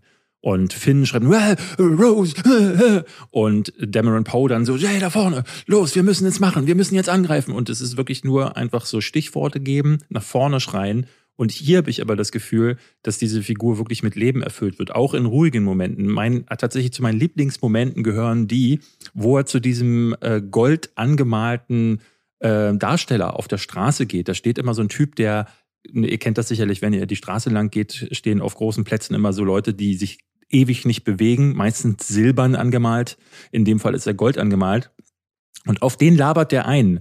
Und am Anfang, als es das erste Mal passierte, dachte ich so, ach, das ist hier so, ne, der Humor, beziehungsweise diese, diese Weirdness der Figur wird schon stark forciert. Aber irgendwie, weil das immer wieder auch passiert und du das Gefühl auch hast, dass Oscar Isaac sehr deep in den Szenen ist und ähm, sehr herzlich, nehme ich das dem Film ab, ja, weil das diese Figur diese plötzlich Figur, die, ausfüllt. Genau, die driftet nicht in einen Wahnsinn, sondern noch in legitimen und relevanten Fragen, denen du folgen kannst. Genau. Ich finde diesen moralischen Kon äh, Konflikt, äh, der erinnert natürlich stark an das, was Thanos vorher schon gemacht hat. Sprich, hier ist es, Ethan Hawke ist der der Schirmherr einer, äh, äh, einer ägyptischen Gottheit, die Leute nicht bestraft, so wie es der, äh, der Gott, der den Moon Knight quasi besetzt hat, äh, tut, der dann quasi nachdem Dinge passiert sind, zuschlägt, sondern diese Gottheit sagt, warum nicht die Leute schon bestrafen, bevor sie diese Tat überhaupt getan haben. Minority Report Prinzip. So ein bisschen, ja. Und es ist ganz interessant, weil ich hatte jetzt heute einen Artikel dazu gelesen, wo, wo geschrieben wurde, ja, aber das, ne, im, im, in der zweiten Folge redet dann Oscar Isaacs Charakter auch über, ja, aber dann würdet ihr ja auch Kinder töten, wenn ihr diese quasi, ne, wenn die werden ja auch gerichtet, wenn die irgendwann im späteren Verlauf mal böse werden. Und das wäre ja dann Kindermord. Und ich dachte so, ja gut, aber ähm, ne, also ob jetzt jemand 20 ist und später mal Hitler wird oder ob er eins ist und später mal Hitler wird, ne, natürlich ist diese Sache, äh, äh, ist das ein Gedankenspiel, das nicht funktionieren kann in der Realität, weil du wirst ja durch deine äußeren Einflüsse wirst du ja geformt. Ähm, und es hat ja dann viel mit anderen Menschen zu tun und weniger mit dir. Aber ne, wenn man jetzt wirklich das so eindimensional sieht, wie die Serie es aufmacht, finde ich das dann fast so, es ist ein spannendes Gedankenexperiment, weil beide Seiten irgendwie nicht Unrecht haben. Und das finde ich, äh, auch das macht dann, macht dann durchaus Spaß. Und ich bin gespannt, wo das hingeht. Ich habe so ein bisschen Sorge vor dem, vor dem Gott, weil auch diese Zwiegespräche, die Oscar Isaac mit der, dem, mit seinem, äh, ich weiß gar nicht, wie der heißt, der Konshu, glaube ich, der ihn besetzt hat, äh, hält. Und das finde ich so ein bisschen nervig tatsächlich. Das erinnert auch was ein bisschen an Death Note oder auch an andere Sachen, die, die, solch, die, die das so fahren. Und da bin ich nicht so der große Fan von. Aber aktuell denke ich mir so, hätte ich überhaupt nicht mit gerechnet und ist so anders als alle anderen Marvel-Serien, dass ich durchaus begeistert bin. Wird sechs Episoden haben, das heißt, wenn ihr jetzt sagt, oh, habe ich noch gar nicht gehört und will ich gucken, dann könnt ihr drei Episoden schon schauen und drei Wochen lang kommen dann noch die nächsten. Und das ist als Miniserie angesetzt. Also soweit ich weiß, erstmal nicht, dass es unbedingt äh, weitergehen soll. Äh, aber schön, freut mich für dich. Ich gucke auf jeden Fall auch rein. Ich sehe Oscar Isaac so gern. Ich weiß noch, einer der allerersten Social Movie Nights war damals Inside Llewyn Davis. Ne, dann hat er auch in Ex Machina gezeigt, wie besonders der ist. Und umso schade eigentlich, dass wir beide äh, The Card Counter noch nicht gesehen haben, ne? Ja, ich will, das will ich auch eigentlich noch nachholen, ja. ja weil vor allen Dingen ist es der neue Film von Paul Schrader, den ich auch sehr schätze. Ja. Äh, deswegen werde ich den auch noch äh, nachholen die nächsten Wochen. So, dann könnt ihr übrigens ab heute noch Red Rocket schauen. David hat schon mal über diesen Film gesprochen. Darin geht es um Mickey Saber, einem äh, ehemaligen Star aus der Pornobranche in Los Angeles, inzwischen ein gefallener Stern, hat viele Preise einst abgeräumt und der beschließt, was heißt beschließt, nur noch mit der Kleidung, die er am, am Körper hat und 22 Dollar, geht er zurück in seine kleine Heimatstadt auf dem Land in Texas zu seiner Ex-Frau und mit der er immer noch verheiratet ist und seiner drogenabhängigen äh, Schwiegermutter und versucht da irgendwie über die Runden zu kommen und bekommt gerade so Einlass und schafft es auch mit so ein bisschen Drogendealen, sich über Wasser zu halten und sogar ein bisschen Geld nach Hause zu bringen. Also in dieser sehr, äh, und das ist das äh, Schöne an diesem Film, dass Sean Baker als Regisseur eigentlich sehr moralisch fragwürdige Figuren nicht mit dem Zeigefinger abkanzelt und sagt, das ist Abschaum. Man merkt zwar, dass dieser Film so am Rande der Gesellschaft spielt und unter Menschen, die so unter, schon unter recht ärmlichen Umständen agieren, aber er sagt halt, dass dieser Mickey Saber, der eigentlich ein kompletter Unsympath ist, kann man trotzdem die ganze Zeit nachvollziehen, der versucht halt irgendwie den Kopf über Wasser zu halten mit allen Mitteln. Und deswegen war, konnte ich dem nie böse sein und deswegen ist da auch was ganz Nahes in diesem Film drin, der auch super einfach gefilmt ist. Beispielsweise Beispielsweise gab es in Red Rocket wohl eine, es gibt eine äh, Prügelszene auf einem Parkplatz. Und nur mal zu wissen, normalerweise sind Hollywood-Sets ja sehr groß und es ist ja sichtlich, ah, hier wird ein Film gedreht und so weiter und so fort. Ähm, das muss da ganz anders gewesen sein, denn Passanten haben während besagter Dreharbeiten zu dieser Prügelszene beispielsweise mehrfach die Polizei gerufen, die dann immer wieder aufgekreuzt sind. Das heißt, sie müssen extrem kleines Set, nur eine Kamera, kaum Licht gehabt haben. Und äh, dieser Mickey Saber, der, der verguckt sich so ein bisschen in eine Donutverkäuferin, die selbst dann äh, in die Pornobranche vielleicht gehen würde. Und darin sieht er seine große Chance, wieder zurückzukehren. Als Mentor, als Produzent, als Pornoagent, was auch immer. Es ist so eine Geschichte, wo keine Figur sich wirklich moralisch verändert im Laufe der über zwei Stunden, was eigentlich etwas ist, was äh, in Filmen normalerweise nicht stattfindet, weil du willst ja eine Entwicklung haben. Und deswegen macht ihn das aber so erfrischend und anders, weil der so wertefrei auf äh, den, auf die, auf diesen, auf diese Hilflosigkeit und diese Kaputtsein guckt, ohne dabei aber irgendwie ein richtiges Statement abzuliefern. Das macht ihn aber auch nicht langweilig. Das wohnt, dem wohnt so eine ganz eigene Kraft inne. Das ist ein ganz, ja, ganz, diese, ganz, ganz so kleiner Film. Das sind so diese Slice of Life äh, Filme, die dadurch ja auch noch mal mehr Realitätsnähe gewinnen, weil sie eben keine moralische Entwicklung haben. Denn wenn wir jetzt einfach mal, ne, wir nehmen irgendwie 24 Stunden aus dem Leben von Robert Hofmann, da empfindet, wird ja auch keine Entwicklung stattfinden. Und so ist es bei diesen Figuren auch, die, die sind halt so und die sind geformt worden durch die, durch die Dinge, die sie erlebt haben. Und ich finde, das macht der Film aber sehr gut, dass äh, das beleuchtet wird, wie ist das Umfeld, wo kommen die her. Das ist in den Sean Baker-Filmen immer so, dass es weniger um die Figuren geht und als fa fast mehr um dieses kleine Sozialgefüge, in dem sie da stattfinden. Und dadurch wird dann ein größeres Bild draus, dass man sich als Zuschauer auch so zum Teil so ein bisschen ja. selbst zusammenpuzzelt und deswegen braucht es da dann diese Entwicklung auch gar nicht so sehr. Auf jeden Fall äh, sehr spannend, den zu sehen. Ich glaube, wenn ihr den jetzt gucken wolltet, das wird noch schwieriger als bei äh, welchem Film haben wir vorhin gesagt? Der The Innocence. Ich The denke, Innocence. beide werden schwierig ich denke, gucken. Red Rocket ja. vielleicht noch schwieriger. Der wird noch schneller vielleicht raus sein. Also das ist so ein typischer Film, der macht keine 10.000 Zuschauer wahrscheinlich. Ja. ja. also der ist sehr, sehr klein. Ähm, könnt ihr euch aber vielleicht auf eine Liste setzen für Sachen, die ihr dann später im Streaming guckt, weil die sind ja auch nach zwei Monaten oder so dann ja. schon abrufbar. Ich hatte den letztes Jahr nicht mit in die Top Ten aufgenommen, da ist der gerade so vorbeigerutscht, aber ich fand den sehr, sehr stark. Ähm, ich finde, The Innocence ist der, also meine Frau findet, äh, findet Red Record besser, ich finde The Innocence besser, weil ich mag ja so ein bisschen düstere, schwerere Themen, deswegen hat mir der besser gefallen, aber Red Rocket ähm, hat, äh, ist witzig irgendwie und irgendwie nicht, ist schmutzig und äh, irgendwie lebensbejahend, aber er ist auch ganz schön traurig und das ist, äh, ist auch ein starker Film. Deswegen beide kann ich nur empfehlen. Also wenn ihr irgendwie die Möglichkeit finden könntet, schaut euch einen der beiden Filme an. So, nach 50 Minuten kommen ja. wir jetzt zu unserem Hauptthema. Wir reden zu viel über die einzige äh, ja, was heißt, was heißt Hauptthema? Ja, das ist einfach ein, also im Zuge ähm, nach den am, am, am, Abend vor den Oscars wird ja jedes im Zuge. Äh, Wolltest du wieder was über Züge machen? Ein Tag vor den Oscars wird ja traditionell die goldene Himbeere verliehen und dieses Jahr hat die goldene Himbeere ja die Kategorie gehabt, also der Preis für die schlechtesten filmischen Leistungen im vergangenen Jahr hatte eine Sonderkategorie eingeführt, der schlechteste Film von Bruce Willis im vergangenen Jahr, weil ganze acht Filme zur Auswahl standen standen.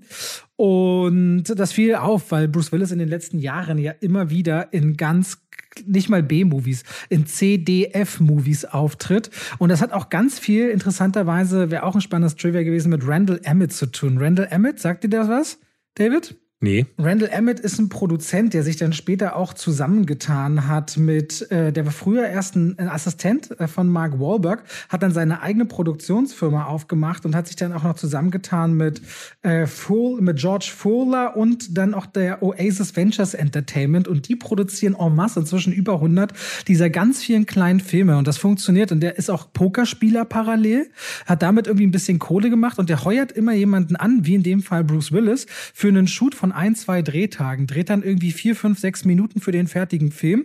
Und mit dieser Szene und diesem Star-Nummer geht er dann umher und sammelt Kohle ein, um den mhm. Film produzieren zu können. Macht dann nachher Bruce Willis fett aufs Cover drauf. Also es ist super misleading und Bruce Willis hat in den letzten zwei, drei Jahren oder nee, so eigentlich schon in den letzten zehn Jahren immer wieder sehr viele dieser ganz kleinen Direct-to-DVD-Sachen gemacht, die immer nach diesem Prinzip funktionieren ja, und damit auch ordentlich Geld gemacht, was für ehemalige Actionstars auch gar kein so ungewöhnliches Geschäft ist. Randall Emmett selbst hat aber auf diesem Weg unter anderem auch Lone Survivor oder The Irishman produziert. Der kommt damit immer weiter nach oben auf diese Art und Weise, hat aber auch richtig Stress gehabt mit teilweise mafiösen Geldern. Also gerade für jemanden wie dich, das interessiert, Randall Emmett könnte für dich eine sehr spannende Figur sein für ein Video mal. Ich hatte irgendwie von von Red Letter Media ein langes, großes Video gesehen. Da haben sie sich quasi die letzten zehn Filme oder so von Bruce Willis angeguckt und da ist mir das erst aufgefallen, weil Leute haben mir immer wieder geschrieben, ey, schau dir Cosmic Sin an, ey, schau dir Apex an. Gerade Apex wurde mir immer wieder genannt, weil es ein Film ist, in dem so äh, ich glaube, so Profikiller sich gegenseitig jagen oder sie sollen eigentlich Bruce Willis jagen, aber dann fangen, an, fangen sie an, sich gegenseitig zu töten. Und in dem sitzt Bruce Willis wirklich rum sammelt Beeren, läuft an Bäumen vorbei und raucht, smoked mal so eine Zigarre, sagt dann so, oh Mann, die Sonne ist aber krass heute. Und es ist wirklich heftig, weil du merkst ja. so, es sind, alle Szenen sind mit ihm an einem Tag abgedreht. Und es ist ganz häufig so, dass das so gemacht wird. Ähm, und dann hat er quasi keine äh, Interaktion mit anderen Schauspielern, denn immer dann, wenn es die gäben sollte, steht ein Stand in einem Bild, der ganz deutlich nicht aussieht wie Bruce Willis. Und dann haben sie äh, einfach diese Szenen so also mit seinem Rücken gefilmt. Und das ist schon krass. Das und ist halt wirklich, ähm, das passt ja auch dazu, zu diesem Ruf, den er durchaus hatte, dass er ja. immer fauler geworden ist. Und genau ist. darauf wollte ich quasi, das war meine Einleitung hinten aufgezäumt, dass in den letzten Jahren es immer wieder hieß, er wäre sehr faul, er würde viel Geld verlangen. Stallone selbst hat sich ja darüber mal aufgeregt, dass er bei, ich glaube, Expendables 2 oder 3 für drei Drehtage statt drei Millionen vier Millionen haben wollte. Ähm, dass er sich Texte nicht merken könne. Man hat ihm auch In-Ears gegeben bei Dreharbeiten, damit ihm die Texte vorgesagt werden es gibt einen der letzten Filme, wo der Drehbuchautor einen Tag vorher gebeten wurde, seine Rolle, seine Texte nochmal runterzuschreiben, dass er Probleme hätte, Dinge zu verstehen, dass er teilweise bei Dreharbeiten auftauche und nicht wisse, warum er dort sei. Das sind alles so Dinge, die äh, jetzt im Zuge dessen nach vorne gekommen sind, als er kurz nach den Oscars Ende März die Familie verkündete, dass Bruce Willis mit der Schauspielkarriere aufhören werde, weil er Aphasie habe, Schrägstrich daran leide. Das ist eine Störung ja. der Sprache und das hat mit einer Schädigung des Großhirns zu tun, der linken Großhirnhemisphäre. Und das führt ähm, im, insgesamt im kommunikativen Bereich zu Einschränkungen. Das kann das eigene Sprechen, das Verstehen sein, auch vielleicht das Zuordnen, wo man wie äh, gerade ist. Und meistens sind dem Dinge wie eine Hirnblutung, ein Tumor, äh, kann eine Schädelhirntrauma oder oft Schlaganfall vorangegangen sein. Und im Zuge dessen, das ist natürlich traurig, hat auch die Goldene Himbeere den Preis zurückgezogen, gesagt, das ist natürlich absolut inappropriate, unangebracht, einen Preis zu verleihen, der letztendlich darauf begründet, dass jemand eine Medical Condition, eine medizinische Erkrankung hat. Und ähm, wollten wir natürlich reden, weil Bruce Willis jemand ist, der über Jahrzehnte äh, in Hollywood eine große Persönlichkeit war, ein bisschen Revue passieren lassen. Über den Mann, der, da sind die Deutschen ja immer ganz stolz drauf, in Ida Oberstein geboren ist, eine deutsche Mama hat. Also ich bin zumindest mein Papa und so, bei mir in der Familie ist immer so, das ist doch unser deutscher Actionstar in Hollywood. Ich weiß nicht, ob das bei dir mal so Thema war. Weil nee. bei mir im Umkreis waren tatsächlich immer so viele so ein bisschen stolz auf Bruce Willis, ganz besonders. Als ich als Kind und mein erster Kontakt mit Bruce Willis war, ohne seine Stimme wirklich gehört zu haben, letztendlich guck mal, wer da spricht. Da hatte ich dann Thomas Gottschalks Stimme. Ich glaube auch, ja, ja, es kann gut sein. So, das war die, das war meine Einleitung, wie ich es gerne von hinten aufzäumen wollte, um auf über Bruce Willis zu reden. Ja, wir können ja später dann auch noch, ich hätte auch noch was zur Aphasie zu sagen, ja. ähm, können wir später nochmal drauf äh, zu sprechen kommen, auch auf die Sachen, wo es dann immer wieder hieß, er wäre er wäre nicht, er wäre faul gewesen. Goldene Himbeeren hat er tatsächlich noch mehrere bekommen. Auch darauf können wir zu sprechen kommen. Aber vielleicht gehen wir mal so seine großen Erfolge durch. Tatsächlich muss ich sagen, ich bin ja noch so ein bisschen in dem Alter gewesen, dass, äh, weil ich älter bin als du, dass ich noch ein bisschen mehr von ihm mitbekommen habe. Ich habe Stirb langsam natürlich erst später gesehen, aber mh, hm, ich glaube, meine Oma oder meine Mutter haben das Modell, Model und der Schnüffler, Schnüffler geschaut, diese Serie, mit ja, der er bekannt geworden Moonlighting. ist. Hat er auch, genau. hat er auch einen Golden Globe für bekommen, ne? Und einen Emmy hat er Emmy dafür bekommen. bekommen ja. Genau, das war so, das war sein, sein Durchbruch. Da hat er sich, da hat er sich ganz kurz, da will ich auch nochmal davor, weil der ist aufgewachsen mit, mit Stottern, ne? Der hat früher gestottert und hat mhm. erst äh, beim Schultheater gemerkt, dass auf der Bühne stehen ihm das Stottern so einigermaßen wegnimmt. Das, als er zwei ja. ist, sind die Eltern rüber in die USA gegangen und äh, Sohn von einem amerikanischen Piloten und einer deutschen Frau eben. Und äh, deswegen wollte der halt gerne Schauspieler werden. Der hat dann aber ganz viele andere Jobs lange Zeit gemacht. Der hat ja. dann äh, auch teilweise, der hat witzigerweise, der spielt ja in seiner besagten Serie in Detektiven. Der war mal Detektiv tatsächlich in seinen Zwanzigern mhm. äh, und hat dann diese Rolle später übernommen. Und entdeckt wurde der für der Schnüffler und äh, das Model und der Schnüffler, als er in der Bar gearbeitet hat. Da naja. wurde er angesprochen, hat sich gegen 3000 Konkurrenten durchgesetzt, tatsächlich das war seine Schauspielkarriere bis zu dem Zeitpunkt. Ne? Der hatte in einer Folge von Miami Vice mitgespielt, in einer Folge von Twilight Zone, aber das ist es dann auch schon gewesen. Und dementsprechend war es ein wirklich großes Risiko der Stück Langsammacher, ihn dann danach zu casten. Weil der äh, nur noch zwei kleine Filme dazwischen, ne? das ist ja dann meistens so, du bist in so einer Serie relativ erfolgreich. George Clooney ist ein anderes gutes Beispiel. Ich weiß jetzt den Namen äh, des Darstellers nicht mehr, der in Lost den Jack gespielt hat. Den hat man ja auch eine Zeit lang ne, du merkst dann immer, sie wollen diese Leute irgendwie noch wo reinquetschen, weil sie von deren kurzem Hype kapitalisieren ja, so wie Matthew, wollen. Matthew Perry auch und aus Genau, und viele, viele können da nicht drauf aufbauen und Bruce Willis hat dann eine Rolle angenommen, die eigentlich überhaupt nicht zu Moonlighting passt, zu das Model und der Schnüffler, nämlich Stück langsam. Und die Produzenten wollten ihn da explizit, weil sie gesagt haben, wir brauchen eben so einen Everyday Man und ein Everyday Man spielt er ja in das Model und der Schnüffler so ein bisschen. Und das hat gepasst. Ne? Stirb langsam ist ein absoluter Mega-Erfolg geworden, ähm, muss man fast sagen. Auch da wieder ich glaube, John McTiernan hatte den gedreht und äh, an John McTiernans Sets ist nie irgendwie was gerade gelaufen. Es hat ist immer irgendwie, John McTiernan soll auch ein schwieriger Charakter gewesen sein soll, aber es ist daraus einer der ganz großen Actionfilme geworden. Auch weil sie nicht nur bei Bruce Willis meiner Ansicht nach ein Risiko eingegangen sind, sondern auch mit dem Bösewicht, Alan Rickman, wie ich finde, immer noch einer der besten Bösewichte. Aber das war die Rolle, die ihn gemacht hat. Ist, ja, er wurde durch, stopp langsam zum Star. Er wurde, äh, er hat auch das Action, den, den Actionhelden, den Typus umgekrempelt, ne? Ja. Vorher Sylvester Stallone, Schwarzenegger, wie heißt der Schwede nochmal? Ist er überhaupt Schwede? Dolph Lundgren. Dolph Lundgren und so weiter. Alles muskelbepackte Typen, wo du sagst, na okay, so sieht man halt nicht aus, ne? Und ich weiß noch, mein eigener Papa, ja, war so, einer, das also so nach dem, weißt du, so, so eine Stolzheit, jeder von uns kann Actionheld sein. Irgendwie ja. merkte ich, es gab so eine richtige Verbindung damit, dass auch dein Nachbar heimlich die Welt retten könne. So. Und ja, das war das, ja, das war ja. Das war ja das, ich hatte mal ein Video über Heldenfiguren gemacht und das war ja in der Reagan-Ära gab es halt eben dieses Larger-than-Life-Profil von, wo jeder abgefeuert wurde und wo es dann auch egal war, dass Jean-Claude Van Damme eigentlich aus Brüssel kam und aber und, und auch wirklich einen, bis in die späten Jahre seiner Karriere immer einen furchtbaren Akzent hatte, ne? ähnlich wie Arnold Schwarzenegger. Aber diese Figuren waren eben, das waren die großen Actionhelden, die Kugeln mit dem Gebiss fangen konnten und das, das wollten die Leute sehen.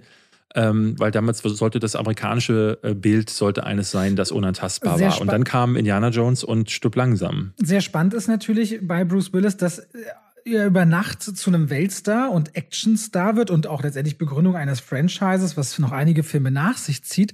Und äh, er veränderte die Gagenwelt in Hollywood total ab diesem Punkt. Er hat mhm. später über fünf Millionen verdient, mehr als ein Tom Hanks verdient hat. Mit ihm, wir hatten mal schon in einer der frühen Folgen von unserem Podcast darüber geredet, dass es in den 90er Jahren eine Phase gab, in der Hollywood-Stars zu mächtig wurden, wo sie mhm. Regisseure äh, bestellen konnten, beziehungsweise sagen konnten, wer dreht den Film, dass sie Mitrechte hatten daran, wie man einen Film schneidet. Also viel mehr, als das heutzutage denkbar war.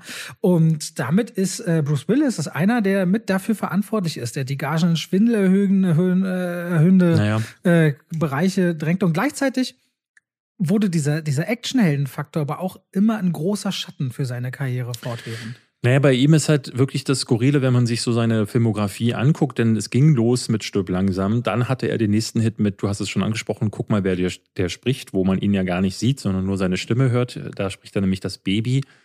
Dann kommen aber schon die Flops. Ne? Das war bei, bei Bruce Willis immer so ein Ding. Immer das ist hoch und runter, ne? Wahnsinniges Hoch und runter. Und Anfang der 90er, wo es eigentlich gerade losgegangen war, ging es dann auch gleich wieder dem Ende entgegen, weil äh, Tödliche Gedanken ist ein Film, den keiner mehr kennt, aber danach kam gleich der Riesenflop äh, Hudson Hawk, muss man sagen. Er hatte zwischenzeitlich noch Stirb langsam 2 gemacht, was auch äh, von einem Flop, äh, Flop wurde. Mal, Hudson Hawk, war das ein Spiel auf dem C64? Ich habe das es, Gefühl, ich habe das mal auf dem C64 als Kind gespielt. Es gibt von es gab damals von allen Filmen und ich weiß, dass es ein Hudson Hawk Spiel okay. gab. Ja, das ist richtig. Und der hatte, wie gesagt, äh, äh, ein paar Sachen gemacht. Dann Fehlgefeuer der Eitelkeiten ist ja einer der bekanntesten Flops aller Zeiten, in denen wahnsinnig auch unter anderem auch Tom Hanks mitgespielt haben.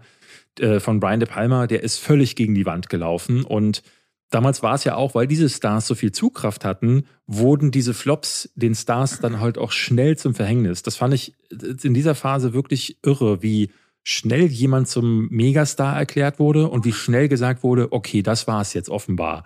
Denn wenn dann Fegefeuer der Eitelkeiten plötzlich, und das muss man klar sagen, der Name ist komisch gewesen, das, das, der Film ist komisch gewesen, äh, der ist ein ganz schön, ist ein ganz schön weirder Film, der äh, über diese, diese Yuppie-Gesellschaft äh, ne, war, war das ein Film und mit unterschiedlichsten Darstellern, die daran teilgehabt haben. Und das dann an Bruce Willis oder auch Tom Hanks festzumachen, war weird. Also hat Bruce Willis als nächstes gesagt, war klar, machen wir Stirb langsam 2. Stirb langsam 2 war dann halt nochmal mehr vom Gleichen, aber trotzdem ein Erfolg. Dann guck mal, wer der spricht 2, ja, auch mehr vom Gleichen. Diesmal war noch ein Mädchen mit dabei als Baby. Ähm, aber dann kam dann eben schon Hudson Hawk. Und Hudson Hawk, muss man wissen, da spielt er einen Meisterdetektiv, der, äh, nee, einen Meisterdieb. Im Grunde ist es Red Notice für Arme und das heißt schon was, muss man sagen, nur ohne, das, ohne die Star Power. Ähm, das war ein Drehbuch, was er selber geschrieben hatte tatsächlich. Das kam noch dazu und das Ding ist ein super Flop gewesen. Also es hat keiner, keiner wirklich sehen wollen. Da, da begann die Freundschaft von mit ihm und Joel Silver, beziehungsweise ich glaube, Joel Silver hatte auch schon Stück langsam gemacht, aber äh, das ist ein Film, der wirklich nur entstanden ist, weil Bruce Willis eben schon diese Power hatte und wollte, dass mal äh, Hudson Hawk kommt. John McTiernan Tiernan hat, oder was meinst du bei Joe Silver bei Stück langsam gemacht? Die Produktion. nee, die Produktion. Produktion. Ja, das ist richtig, ja.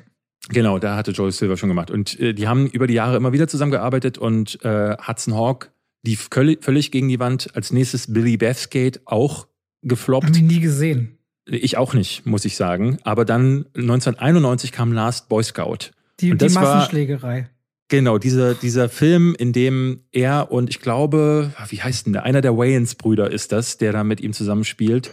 Äh, ich glaube, Damon Wayans spielt da mit ihm und der Film ist irre gut. Ich liebe den. Shane Black, Drehbuch geschrieben, fantastisch. Wie gesagt, es ist kaum zu glauben, wie der entstanden ist mit diesem, mit äh, den Querelen hinter dem äh, Set, aber auch leider nicht gut gelaufen. War leider ein, ein ordentlicher Flop. Ähm, das äh, in, in dem Fall sogar noch trauriger, weil die haben schon allein für das Drehbuch so irre viel ausgegeben. Shane Black war mal der bestbezahlte Drehbuchautor Hollywoods, der einfach nur für die dafür, dass er so ein erstes Skript eingereicht hat, hat der eine Million bekommen. Und das war irre. Und Last Boy Scout war eines der teuersten Skripte aller Zeiten und dann Ding ist das Ding komplett nach hinten losgegangen. Ähm, das war so diese Phase, wo du dachtest, okay, das war's jetzt mit der Karriere von Bruce Willis. Der immer kam, hm?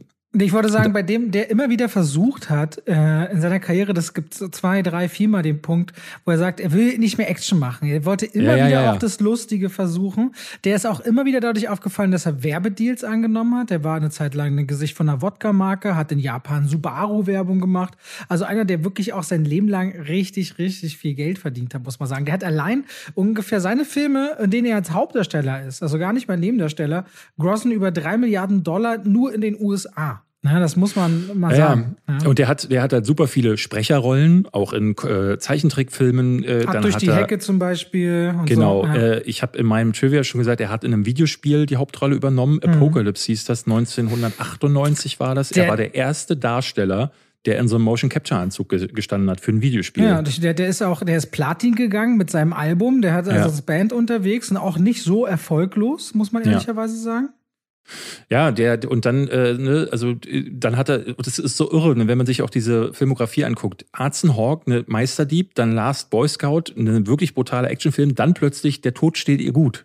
Ja, dieser Film, ähm, wo ich wer, ich, wer ist es denn nochmal? Goldie Horn, glaube ich, mit einem Loch im, in ihrem Körper rumläuft. Kennst du das? Nee, kenne ich nicht, aber es ist Meryl Streep. Ah, Goldie, nee, Goldie Horn spielt mit, Meryl Streep und er sind die Hauptrollen. Goldie genau, Horn. Goldie Horn ist die, die, glaube ich, ähm, es geht ja da darum, dass äh, die nicht sterben können. Warum, mhm. weiß ich ehrlich gesagt. Ich glaube, wegen irgendeinem so Elixier. Und irgendwann hat Goldie Horn ein riesiges Loch in ihrem Bauch. Und der Film hat, glaube ich, damals äh, die, ähm, den Oscar für die besten Spezialeffekte gewonnen. Musste mir überlegen. So im Grunde äh, in der Zeit kurz vor Terminator 2 war das. Da waren das dann die besten Spezialeffekte, die kurz du vor einem Jurassic Park auch, ne? Ich meine, das ist ja auch nicht weit äh, weg. Ja, ja, genau. Dann war äh, The Player auch ein großer Flop und dann sein wirklich das, das Ding, was so richtig nach hinten losgegangen ist. Da haben damals alle gesagt, jetzt ist die Karriere vorbei, war Color of Night. Color of Night war so ein, ähm, damals äh, rund um die Zeit von Basic Instinct, der ja, glaube ich, 91 oder 92 kam und richtig durch die Decke gegangen ist, haben dann alle versucht, so Erotik-Thriller zu machen. Hier hat er zusammen mit Jane March, die keiner kannte, äh, er spielte irgendwie so einen Polizisten und dann gab es alle möglichen Sexszenen. Völlig an die Wand gelaufen, überhaupt nicht funktioniert und da war die Karriere quasi beendet. Bis dann ein wirrer Mann kam ein und sagte... Ein kleiner, ein damals noch recht unbekannter Regisseur, ja. wenn wir aufs Gleiche hinaus wollen. Ja, wir wollen aufs Gleiche hinaus. Ja, der, nämlich Quentin Tarantino will für Pulp Fiction Bruce Willis, der wiederum eigentlich Vincent Vega spielen wollte. Und sehr traurig darüber war, dass John Travolta die Hauptrolle spielt in Pulp Fiction. Aber Tarantino sagt, was, ich schreibe dir die Rolle des Boxers Butch. Aha. Die passt zu dir. Und Bruce Willis spielt dann in Pulp Fiction mit. Und was dann passiert ist, so ein Momentum, wo es sich aus diesem reinen Action-Bereich dreht zu etwas, wo man, glaube ich, sieht, Bruce Willis kann auch anders, kann andere Stimmungen, mhm. den kann man anders sehen. Und in den kommenden Jahren wird der neben sein, was gehört zu seiner Karriere immer dazu, durchgehenden Flops, aber auch absolute Highlights immer wieder Ja. haben. Ja. Ich finde, Pulp Fiction ist eine seiner besten Rollen bis heute. Ich finde, da, der war davor nie so gut, wie er in Pulp Fiction war. Obwohl er da fast nicht zu sehen ist. Der hat eine, der, der, ne, der commandet den Screen auf eine Art und Weise da. Ähm, und da merkst du dann auch schon so diese, diese, diese Rollen vorher, wo er immer wieder ins Witzige wollte, immer wieder viel geredet hat und die stehen ihm gar nicht so gut. Ich finde, der ist in diesen, diesen stillen Rollen, weil in seinem Gesicht sich auch dann so damals noch viel tat, ist der viel stärker gewesen. Deswegen habe ich, Das ist immer, wenn der zu so einem Schmunzeln ansetzt. Ich weiß, weiß noch, ich liebe diese Frage schon. Wissen Sie, was ein Kansas City Shuffle ist? weil, weil ich, weißt du, das, der ist einfach mit, der ist mit diesen kurzen Sätzen so, so gut. Entschuldige bitte. genau, ja. Der, ein Jahr später hat er ja wieder so eine Rolle äh, ge- angenommen, nämlich 12 Monkeys, die, da, da ist auch nicht viel Gerede von seiner Seite und auch ein, ein starker Film. Ich muss sagen, er bleibt mir, er ist mir immer mehr im Gedächtnis geblieben wegen, Brad Pitt. Ja. der da einfach die best, bessere Rolle hatte und wirklich auch so eine karriereverändernde Transformation. Ähm, also ein starker Film gewesen auch, der äh, zu den interessanteren äh, Science-Fiction-Filmen Fun Fact: Die erste DVD, die in Deutschland erschienen ist. Ja, Ja, 12 gut, Monkeys. siehst du. Äh, ich habe ein kleines Trivia zu Stirb langsam 3. Stirb Ja, langsam ja das ist nämlich der erste Stirb langsam Film, den ich gesehen habe, weil ich ja noch so jung war. Deswegen fängt für mich Stirb langsam immer an mit Jeremy Irons, der sagt, Simon sagt. Simon Und sagt. deswegen haben wir dann später auch in der Grundschule immer so Simon sagt gespielt. Ja. Weiß, äh, passt ganz gut zu meinem Trivia. Ja. Ähm, das Drehbuch von, und es ist damals in der Zeit ganz häufig so gewesen, dass irgendwelche Drehbücher eingereicht wurden, bei irgendwelchen Produzenten auf den Tischen landeten und die meinten, hey, das würde sich ja gut machen für Schauspieler XY und ganz gut in diese Reihe passen. Und äh, Joel Silver hatte ähm, eine ganze Zeit lang dieses Drehbuch auf dem Tisch, beziehungsweise, glaube ich, vorher noch andere äh, Regisseure, die gesagt haben, das ist das perfekte Drehbuch für Lethal Weapon. Da machen wir einen neuen Lethal Weapon Film draus. Äh, Das äh, Drehbuch hieß Simon Says. Es ging im Originaldrehbuch wirklich nur um diesen Charakter, der einen anderen Polizisten immer wieder in diese Simon Says Rätsel hineingebullied hat. Und der musste die dann lösen, um äh, ne, Morde zu verhindern. Und dann haben sie irgendwann gesagt, nee, Moment, lass mal Weapon nicht machen, lass doch Stück langsam daraus machen. Und das fand ich sehr interessant, dass ein Drehbuch für zwei der besten und größten äh, Reihen irgendwie aufgebraucht wurde. Deswegen fühlt sich aber auch Stirb langsam 3 so anders an. Ich finde es gar nicht verkehrt, weil Teil 1 war ja dieser klaustrophobische Film in diesem Hochhaus und ein Mann gegen alle. Beim zweiten Teil haben sie das wiederholen, zu wiederholen versucht auf einem Flughafen. Und du merktest ja dann so auch durch die anderen Filme, die damals diese Formel aufgegriffen haben. Ne? Alarmstufe Rot war auf dem Boot und auf dem Zug. Dann gab es Passagier, ich glaube 57 mit Wesley Snipes war auf dem Flugzeug. Es gab Sudden Death mit Jean-Claude Van Damme. Das war in einer äh, Eishockeyhalle. Und ne, überall war es dieser eine Typ, der zufällig da ist, weil er seinen Sohn zum Eishockeyspiel bringt. Und dann plötzlich sind Terroristen da, die ausgerechnet eine Eishockeyhalle übernehmen wollen. Und er muss sich dann so zum Obermotz durchkicken.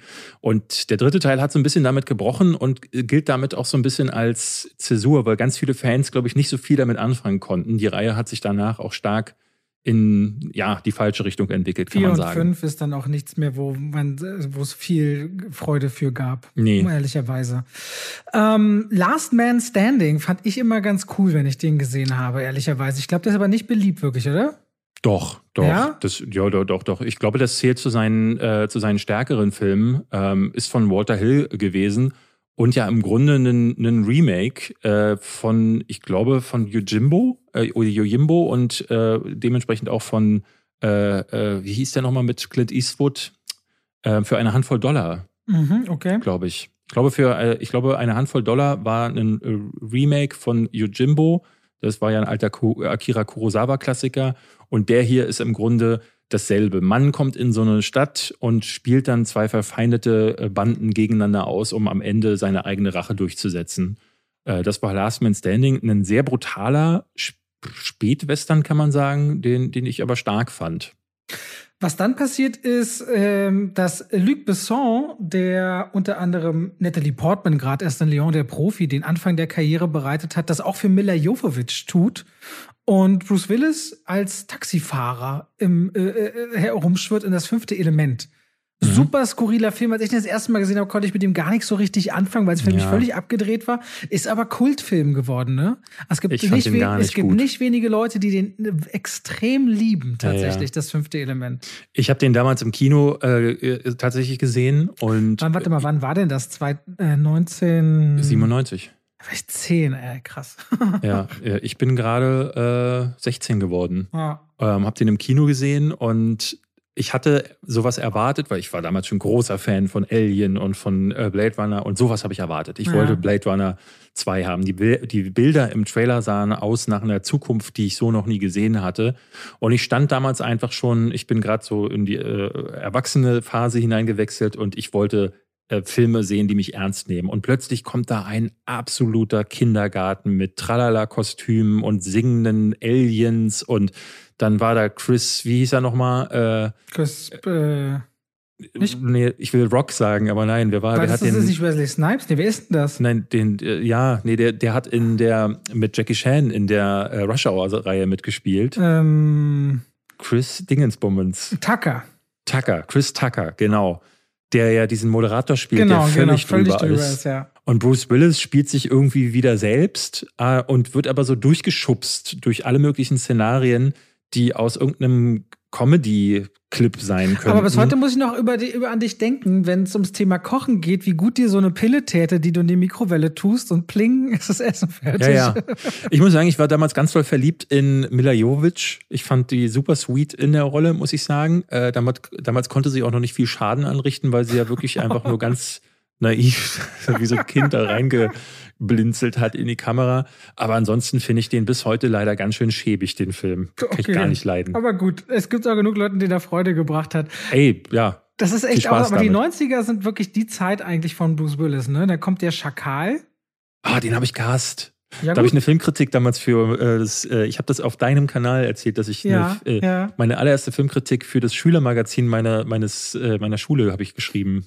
Fand den scheiße. Okay, aber da muss man auch sagen, ich meine, 98 macht er als Hauptdarsteller den erfolgreichsten Film des Jahres, ne? weltweit. Ja, Armageddon. für den er aber die goldene Himbeere bekommen hat. Interessant, ne? Also interessant ist auch manchmal. Ne? Ich, hab, ich, ich mag Armageddon. Ich mag Armageddon bis heute.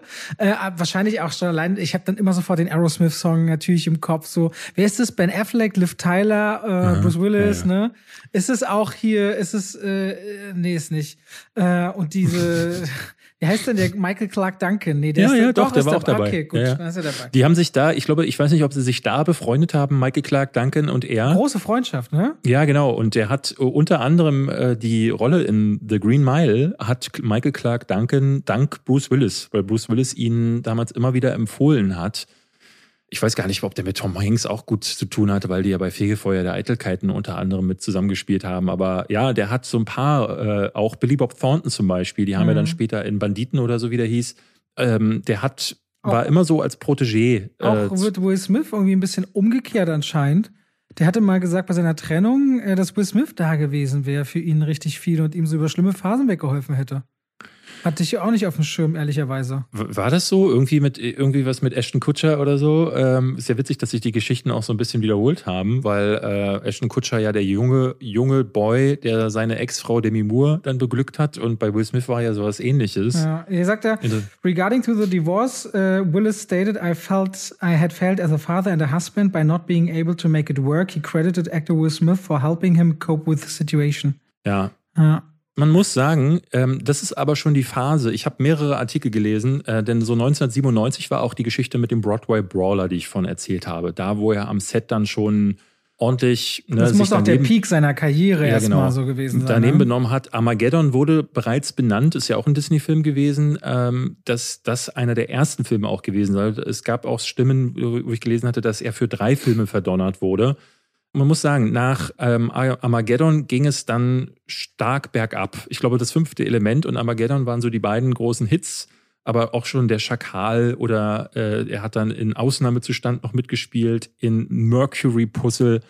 Filme, die, an die man sich heute kaum noch erinnert, ähm, die alle kein großer Erfolg waren. Und trifft dann wieder auf einen jungen Regisseur, der wieder ihm nochmal eine ganz andere Möglichkeit gibt. Genau, aber auch eben, das hatte ich ja gerade gesagt, als Teil dieses Deals ja, mit ja, Disney, eigentlich war das eine Strafe, dass er das Six Sense gemacht hat, der dann wieder zum Mega-Hit wurde. Na, nicht, und auch wieder eine der besseren Rollen und von ja Bruce dann auch in der, im nächsten Film mitmacht und auch Unbreakable hat sich ja Bliss in Split und dann beziehungsweise Glass noch vor wenigen Jahren äh, weitergezogen. Ne? Also Ja. hat den auch noch mal wieder so einen ganz ruhigen Part und Six Sense gilt ja auch so als der Film, den man, es war damals glaube ich der erste große Film, wo ähm, du mit einem Satz den ganzen Film spoilern konntest, wo es bis heute so heißt, das Ja. ist so und auch diese, ich weiß noch als Kind, ich kann tote Menschen sehen.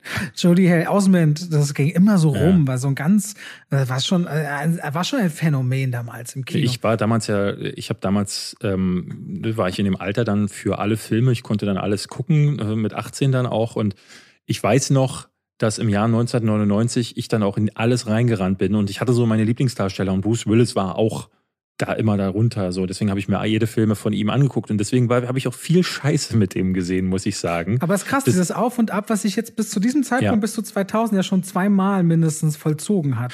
Naja, es war so, The Sixth Sense war dann nochmal so ein Aufschwung. Er hatte dann äh, danach, ein Jahr später, The Whole Nine Yards oder Keine halben Sachen mit Matthew Mhm. Perry gemacht, der auch sehr erfolgreich gewesen ist. Danach hatten sie ja dann nochmal eine Fortsetzung gemacht, Keine halben Sachen 2. Aber dazwischen war auch wieder so, ah, hier, The Kid lief nicht so gut. Unbreakable, wie ich finde, eine, einer meiner Lieblingsfilme. Äh, Bekommt- Quentin Tarantino Dann bekommt er aber wieder, und das ist so ironisch, einen Emmy für seinen kurzen Auftritt in Friends. Ja, Also es ist so super Auch ganz skurril komisch. bei ihm, so mittendrin. Ja. Auch ich finde, in Unbreakable ist seine beste Rolle. Von all den Filmen, die er gemacht hat, ist das sein bester Film. Und das sagen nicht wenige. Aber dazwischen ist dann auch Das Tribunal, True West, Grand Champion, The Kid, Banditen. Ke- Kennt man alle gar nicht. Und man muss sagen, so, jetzt kommt dann schon Tränen der Sonne im Jahr 2003. Und es war eben, ebenfalls ein Film, wo er äh, gesagt hat, äh, ne, wo Das viele ist, wo sagen so, Christian Bale groß wird, ne? Das ist Für sein, äh, nee, nee, nee, nee. was ist denn das, wo Christian Bale 16 ist? Das nee, das war Empire of the Sun. Ach so, Entschuldigung. Empire of the Sun von Steven Spielberg. Andere Äh, Sonne. Entschuldigung. genau, das ist das, äh, ich weiß, Reich der Sonne hieß der. im- Stimmt, im, wir sind ja äh, auch schon im Jahr 2000 Deutschen. Pflegerschwachs. Genau. 2003, da spielt er, äh, er ist äh, Leiter einer Einsatztruppe, ähm, so eine militärische, und sie sind auf so einer Rettungsmission. Lass mich nicht lügen, ich glaube in was, im Sudan in, oder Somalia, ich weiß es ehrlich, nee, in Nigeria sind sie, so rum. Und da ist er mit so einer Truppe, Monika Bellucci spielt da mit und ähm, die müssen sie dann, glaube ich, retten aus Nigeria und er wird, kommt in diesen Bürgerkrieg hinein. Und ein sehr brutaler, irgendwie sehr nihilistischer Film. Antoine Fuqua und er haben sich, wie gesagt, komplett in Jahre bekommen. Und das hast du dann immer und immer wieder gehört von ihm am Set. Es muss immer wieder Probleme mit ihm gegeben haben. Und dann kamen wirklich nur noch Filme, wo ich das Gefühl hatte, so am Rande, Sin City, fand ich ihn toll. Fand ich ihn Lucky toll. Number 11 Fand ich auch ist er super. toll. In Oceans 12 ist er ja selbst gewesen. Das war so ein bisschen skurril. Diese ganze Julia Roberts steht auf Bruce Willis Nummer. ja. Das habe ich damals irgendwie nie geschafft. Ja, Robert Rodriguez, das scheint irgendwie auch eine kleine äh, Liebe gewesen zu sein mit. Planet Terror ist super. Ja, aber dann auch so Sin City 2, das ist nichts. Ich konnte Red ehrlich gesagt nichts Nee, viel ich abgewinnen. auch nicht. Looper wird, über den wird sich viel lustig gemacht. In Expendables gibt's ja viel diese Geschichten mit äh, diesem, dass sie, dass er eben schon faul gewesen sein soll. Ja. Stirb langsam 4 und 5. Das waren, ich will nicht sagen Rohrkrepiere, aber das hatte nichts mit dem Glanz dieser Reihe zu tun. So, also es, äh, ab Ja. da war es ein stetiger Verfall. Aber nicht auf so eine Nicolas Cage-Art, wo man sagt, oh, der hatte keine Kohle, der macht jetzt alles Mögliche, sondern irgendwie so, es fühlt sich so anders an als bei Nee, anderen weil, weil er auch Stars. dann ist, er ist dann in Moonrise Kingdom in einer richtig tollen Rolle. Ne? Also Wes Anderson ruft an, warum auch immer. Ne, der wurde auch immer wieder angefragt. Der hat dann zwischenzeitlich so richtige Stinker gemacht. So diesen Roboterfilm Surrogates hat er gemacht. Den fand ich total sterbenslangweilig. Dann Red kam wohl an den Kassen ganz gut an, aber das nächste war dann schon wieder ein Film, den, den keine, wo keiner weiß, dass er den jemals gemacht hat. Und das ist super, ich finde es super skurril, dass der immer so am Rande da blieb, ne, bis zuletzt in Split, in, ähm, ich finde, in Death Wish war so das letzte Mal, dass ich ihn so richtig Ja. groß mitbekommen Ja, ja. habe. Und das war ja auch ein furchtbarer Film. und Gerade weil er auch in Death Wish, da merkst du, der hat gar keine Lust mehr. Und in dieser Vita stehen danach einfach noch 15, 20 Filme. Es ist so wahnsinnig Ja. viel. In, Ähm, in, in Interviews ist er immer wieder auch ähm, an die Decke gegangen. Er hat sich häufig mit Journalisten angelegt, hat häufig gesagt, so, ich habe keinen Bock auf Interviews. Ähm, da gibt es richtige Clip-Compilations. Es gibt aber auch eines, und das muss so um 2013, 14, 15 gewesen sein. Ähm, das kann ich euch, äh, ich weiß nicht, empfehlen, aber es, wenn ihr mal sucht nach einem äh, nach äh, Bruce Willis und BBC-Interview auf YouTube, dann findet ihr ein ganz altes Interview, ähm, so um die 2013er herum. Da ist, sitzt er bei. Äh, das ist ein ganz altes Interview. Finde ich zehn Jahre her, also ja, vergleichsweise. Okay. Ne? Aber, weil ich dachte so, jetzt kam ja diese Diagnoseansage mit Aphasie, aber diese Diagnose muss er schon lange haben.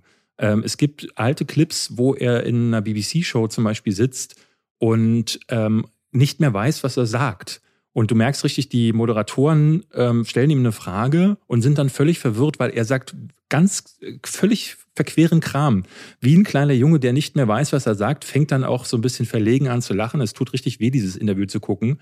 Und es gab dann Stimmen von Leuten, die meinten, die waren anwesend, dieses Interview musste abgebrochen werden und er wurde regelrecht rausgetragen aus dem Raum. Also der muss seit wirklich einem Jahrzehnt muss er Probleme haben, mit Texten sich zu merken. Aphasie soll ja auch irgendwie auch das, das, die Möglichkeit zu schreiben regelrecht anbrechen. Also alles, was so mit Kommunikation und mit Worten finden zu tun hat, muss wohl sehr schwierig sein. Was für ein Horror für einen Schauspieler, oder? Wahnsinnig. Also generell ein Horror für jeden Menschen. Aber ja. nochmal in so einer, also ich meine, das ist, was du beruflich bist. Ne? Ja, aber generell auch als Mensch. Kommunikation ja, ja, ja, ist ja irre wichtig. Und wenn du die Fähigkeit richtig willst, du machst den Mund auf und es kommt nicht das raus, was du willst, das ist ja ein Gefühl von völliger Ohnmacht. Das stelle ich mir schrecklich vor. Als jemand, der immer wieder auch Probleme mit seinem eigenen Körper hat, ohne das jetzt gleichstellen zu wollen, aber ich weiß, wie, wie schrecklich sich schon so kleine Sachen anfühlen können, wo, wo man nicht weiß, was soll das denn jetzt? Aber sowas muss ja irre sein. Ne? Und Deswegen ist es so ein bisschen, man guckt auf die letzten Jahre zurück und denkt sich so, man hat das Gefühl, wie, ja, er wollte wahrscheinlich noch mal ein paar Schecks ranholen, um für die Familie auch auszusorgen. Ich denke eigentlich nicht, dass er das Problem hatte. Nee, aber wa warum denkst du dann, dass er das gemacht hat? Hm, ich weiß nicht. Manchmal, ich glaube, Geld ist eine Sache äh, gar nicht mal, dass man das Geld hat oder sich was davon kaufen können, aber auch die, auch dies, das Empfangen von Geld, ne? Es kann, kann, es gibt ja Leute, die äh, darin eine große Wertschätzung oder Zuneigung empfinden oder eine Wertigkeit, egal wie viel sie haben, dass jemand bereit ist, mir so viel Geld für meine Anwesenheit zu geben, stellt zum Beispiel auch etwas dar, was Leuten was bedeuten kann. Oder einfach nur die Tatsache, arbeiten zu wollen oder ja, an einem Set zu sein. Es gibt viele Möglichkeiten, die sind manchmal rational begreiflicher oder manchmal auch schwieriger zu fassen, die gar nicht mal nur damit zu tun haben, dass die Leute sagen, ich will Geld verdienen, um jemanden über die Runde zu bringen, sondern manche wollen einfach nur Geld verdienen, um Geld zu verdienen. Also es gibt viele Gründe. Also. Ja, es ist, es ist äh, skurril. ähm, ich, ich denke mal, ohne Bruce Willis wäre auch meine Filmleidenschaft vermutlich nicht ganz so angekurbelt gewesen. Der hat anders als so ein paar andere Darsteller, wo ich immer das Gefühl habe, so da gab es diesen einen großen Film und dann gab es so zwei, drei Sachen, die auch noch okay waren, habe ich das Gefühl, jetzt, wenn ich hier auch mal diese Liste offen habe, da gab es alle zwei, drei Jahre einen Film, der ist nicht aus der Filmgeschichte wegzudenken und ja. er ist da irgendwie mit verwoben gewesen. Und auch wenn ich mit ihm als ähm, Menschen immer so das Problem hatte, so ich fand nicht immer geil, was er gemacht hat und ich fand ihn auch in den Rollen nicht immer geil, aber irgendwie passte das, was er getan hat, genug, um da ein tolles Ding draus zu machen. Und man muss auch sagen, in Hollywood gibt es ja auch immer wieder Stars, die ähneln sich auf eine gewisse Art und Weise, aber Bruce Willis ist immer etwas herausgestochen. Mhm. So, so, so den gleichen Typen, den gibt's irgendwie nicht so richtig nochmal. Naja, und vor allen Dingen hat er nicht, also, äh, ne, wenn ich, wenn wir uns jetzt angucken, The Rock oder äh, Ryan, Ryan Reynolds, äh, man hat bei ihm nie das Gefühl gehabt, dass er John McClane von 1988 an bis ins Jahr 2022 war, sondern er war durchaus auch immer die Rollen, die er dann gespielt hat. Und äh, mag sein, dass sie sich manchmal wenig voneinander unterschieden haben, weil er ja natürlich auch durch, durchaus getypecastet wurde. Aber er hat auch viel dafür getan, dass er eben nicht getypecastet werden kann, weil wir haben es gerade schon gesagt, es ist völlig skurril, was für unterschiedliche Filme der gemacht hat. Und dann war er in, in Über die Hecke oder wie hieß der? Diesem ab, einen, ab durch die Hecke. Ab durch die Hecke. Und dann ist es wieder eine Komödie und dann ist es äh, wieder so ein Rentner-Action-Film und äh, also irre, ne? Also das ist, äh, bei allem war er mit dabei. Dann in irgendeiner Serie spielt dann ein Weichling, der heult nach dem Sex. Dann ist er für Demi Moore in Drei Engel für Charlie kurz aufgetreten. In Oceans 12 war, dann 12 die, war er dann kurz. die ganze Musikkarriere, die Werbekarriere, Wodka-Gesicht mit Beteiligung. Dann hat er ja mit Stallone und Schwarzenegger, die irgendwo auch Actionstar-Konkurrenten waren, Planet Hollywood gegründet als genau. Restaurantkette. Und 2007 ist er zum Sonderbotschafter von Ida Oberstein ernannt worden. Ja, also es ist eine große Karriere und die, äh, es ist schade, darauf zurückzublicken. Aber ich muss sagen, es gab jetzt dieser Tage ein Posting auf Instagram. Seine Frau postet da immer mal wieder auch und der sieht glücklich aus. Und ich wünsche ihm, dass er ähm, jetzt auf seinen, auf, auf die, die Tage, die er in Frieden jetzt mit seiner Familie verbringen kann, dass er da noch ganz viel Glück hat. Das So, wünsche und ich ihm auch. Und ich finde krass, wenn du sagst, dass er auch so oft schwierig am Set war, dass irgendwie ein ganz anderes Image das alles überstrahlt. Rund Ich, um ich finde, dass er, er war immer beides. Also ich finde, Bruce Willis war, galt immer als schwierig und ich finde, das kann man mit reinnehmen, aber ähm, wer, wenn nicht ich, äh, äh, kann, ist damit cool irgendwie, wenn Leute ähm, ihren Weg gehen. Und Weil- ich glaube, der ist hingegangen. War ja auch im politischen und religiösen Sinne. Er hat ja auch gesagt, er war früher mal Lutheraner, aber in einer Welt, äh, er versteht organisierte Religion in einer Welt, in der man Vulkanausbrüche nicht verstehen konnte, warum die Erde sich dreht und wie die Planetenkonstellationen sind. Da versteht er den Bedarf an dieser Religion, aber heutzutage ist er das nicht mehr und das findet er auch so schön in den USA. Da ist es okay, wenn er so ist. Er war auch politisch immer nicht einzuordnen. Mal für die Demokraten, mal George W. Bush äh, äh, supported, immer so hin und her. Es ist ein langes, bewegtes, erfolgreiches Leben. Ja. Schade, dass es so jetzt ist, wie es ist, ehrlicherweise. Aber ich finde, du hast es gerade sehr schön gesagt, dass es vor allem deine Filmleidenschaft nicht ganz so sehr angekurbelt hätte, hätte es ihn nicht gegeben. Ja, auf jeden Fall. Und ich glaube, da geht es äh, vielen Leuten so. Deswegen, das kann ich nicht über, über viele äh, Schauspieler da draußen sagen, obwohl ich irgendwie ein persönliches Thema damit hatte, so wie sie sich immer wieder auch hinter Mhm. den Kulissen gegeben haben sollen. Ne? Also deswegen, ja, ähm, ich glaube, wir sparen uns jetzt äh, die Top 5. Wir Ja. hatten ja heute schon die Top-Zugfilme. Zugfilme. Außerdem Ja. haben wir heute die, wir haben heute, glaube ich, die eventuell sogar, eine, wir haben 90 Minuten, das ist schon sehr lang. Da habt ihr für Ostern was zum Hören, liebe Leute. Genau, da habt ihr was zu hören. Nächste Woche ähm, sind wir, glaube ich, beide wieder im Studio und Voraussichtlich. Wir gucken mal auf jeden Fall. Ich habe, wir haben ganz viele Fragen bekommen wegen zusätzlichen Gästen. So zwei, drei Ideen haben wir noch, ja. weil wir auch gemerkt haben, Wir hätten die besten Osterfilme machen können. Haben wir jetzt verpasst. Machen wir nächstes Jahr. ja, Filme mit Eiern. Filme mit Eiern. So. Filme mit Eiern. Oder Fällt dir Hasen. spontan ein Film mit Eiern Filme ein? mit Hasen. Na klar, hier diese goldenen Eier, äh, Oceans 12. Da Ja, müssen sie ja, diese ja. goldenen Eier, äh, ja, der, der Nachtfuchs, ja. Siehst du, ich habe direkt einen Film mit Eiern genannt. Es gibt diese eine Szene, die ich nie verstanden habe. In, ich glaube, das war die unendliche Geschichte, Teil 1. Da macht sich der Vater ähm, äh, morgens äh, steht auf, ge geht in die Küche und macht sich so drei rohe Eier in den Mixer und gießt dann Orangensaft drauf und trinkt das dann und macht so, ah. Und ich als Kind hatte das gesehen und dachte so, oh, das sieht krass aus. Geh in die Küche, mach drei rohe Eier und Orangensaft dachte, und musste fast kotzen, so ekelhaft war das. Schimanski, Schimanski hat doch auch immer rohe Eier gehabt. Und das war so meine, das ist so mein, die Eierszene, die mir sofort einfällt. Jurassic Park, als der Raptor schlüpft und sie nachher auch noch Eier finden bei den Brontosauriern. Ich sehe, Mach wir müssen so. die Top 5 zurückholen, Okay, gut. Robert. Das Alles- wird groß hier. So, David, das reicht für heute. Ich wünsche dir noch einen wunderschönen Tag. Euch allen viel Freude da draußen beim Hören. Macht's gut, bis nächste Woche und Bis genießt die Ostertage. Tschüss. Tschüss.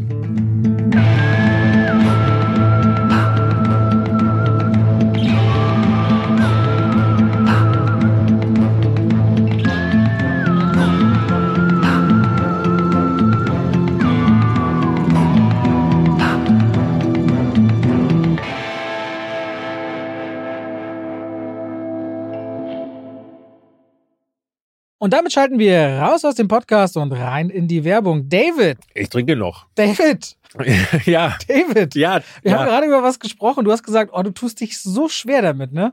Du tust dich so schwer damit, zum Beispiel geballte Informationen einfach so hintereinander zu sagen. Mhm. Das fällt dir irgendwie schwer. Weißt du, was überhaupt nicht schwer ist? Was denn? Einen Überblick über all seine Versicherungen zu haben. Schöne Überleitung.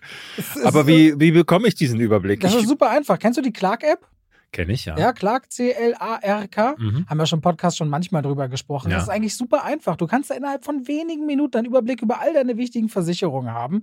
Und das Schöne ist daran, auch wenn du mal was ändern musst oder was geändert werden soll, das kann alles Clark für dich machen. Denn die haben Versicherungsexperten, die durch tausende Tarife durchscannen können, welche Versicherung für deinen Lebensstil genau die richtige ist. Also David ist ja so einer, der, wenn ein Fahrrad, wenn er mal fährt, vielleicht auch mal umfällt, da braucht man eine andere Versicherung als jemand, der nur viel zu Hause auf der Couch sitzt beispielsweise.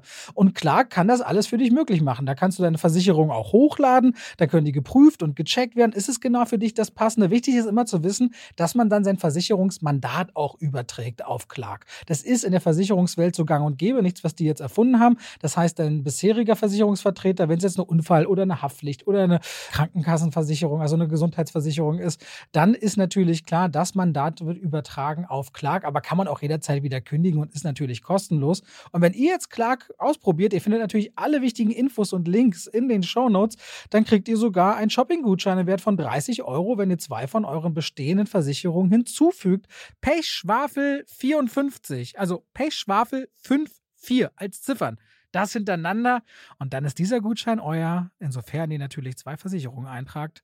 Und das könnt ihr natürlich dann verwenden oder diesen Gutschein für Apple, für Ikea, für Amazon, whatever ihr gerne wollt und braucht. Und Clark ist da ein ganz einfacher Begleiter, um bestens abgesichert zu sein. David? Hast du Lust, mal drüber zu schauen? Weil dein Lebensstil, der könnte ja bestimmte Versicherungen nach sich ziehen. Ich glaube, ich mache das mal, Robert. Danke für den Tipp. Bei welcher App? bei Clark. Ganz einfach. Vielen Dank und damit schalten wir raus aus der Werbung zurück in den Podcast.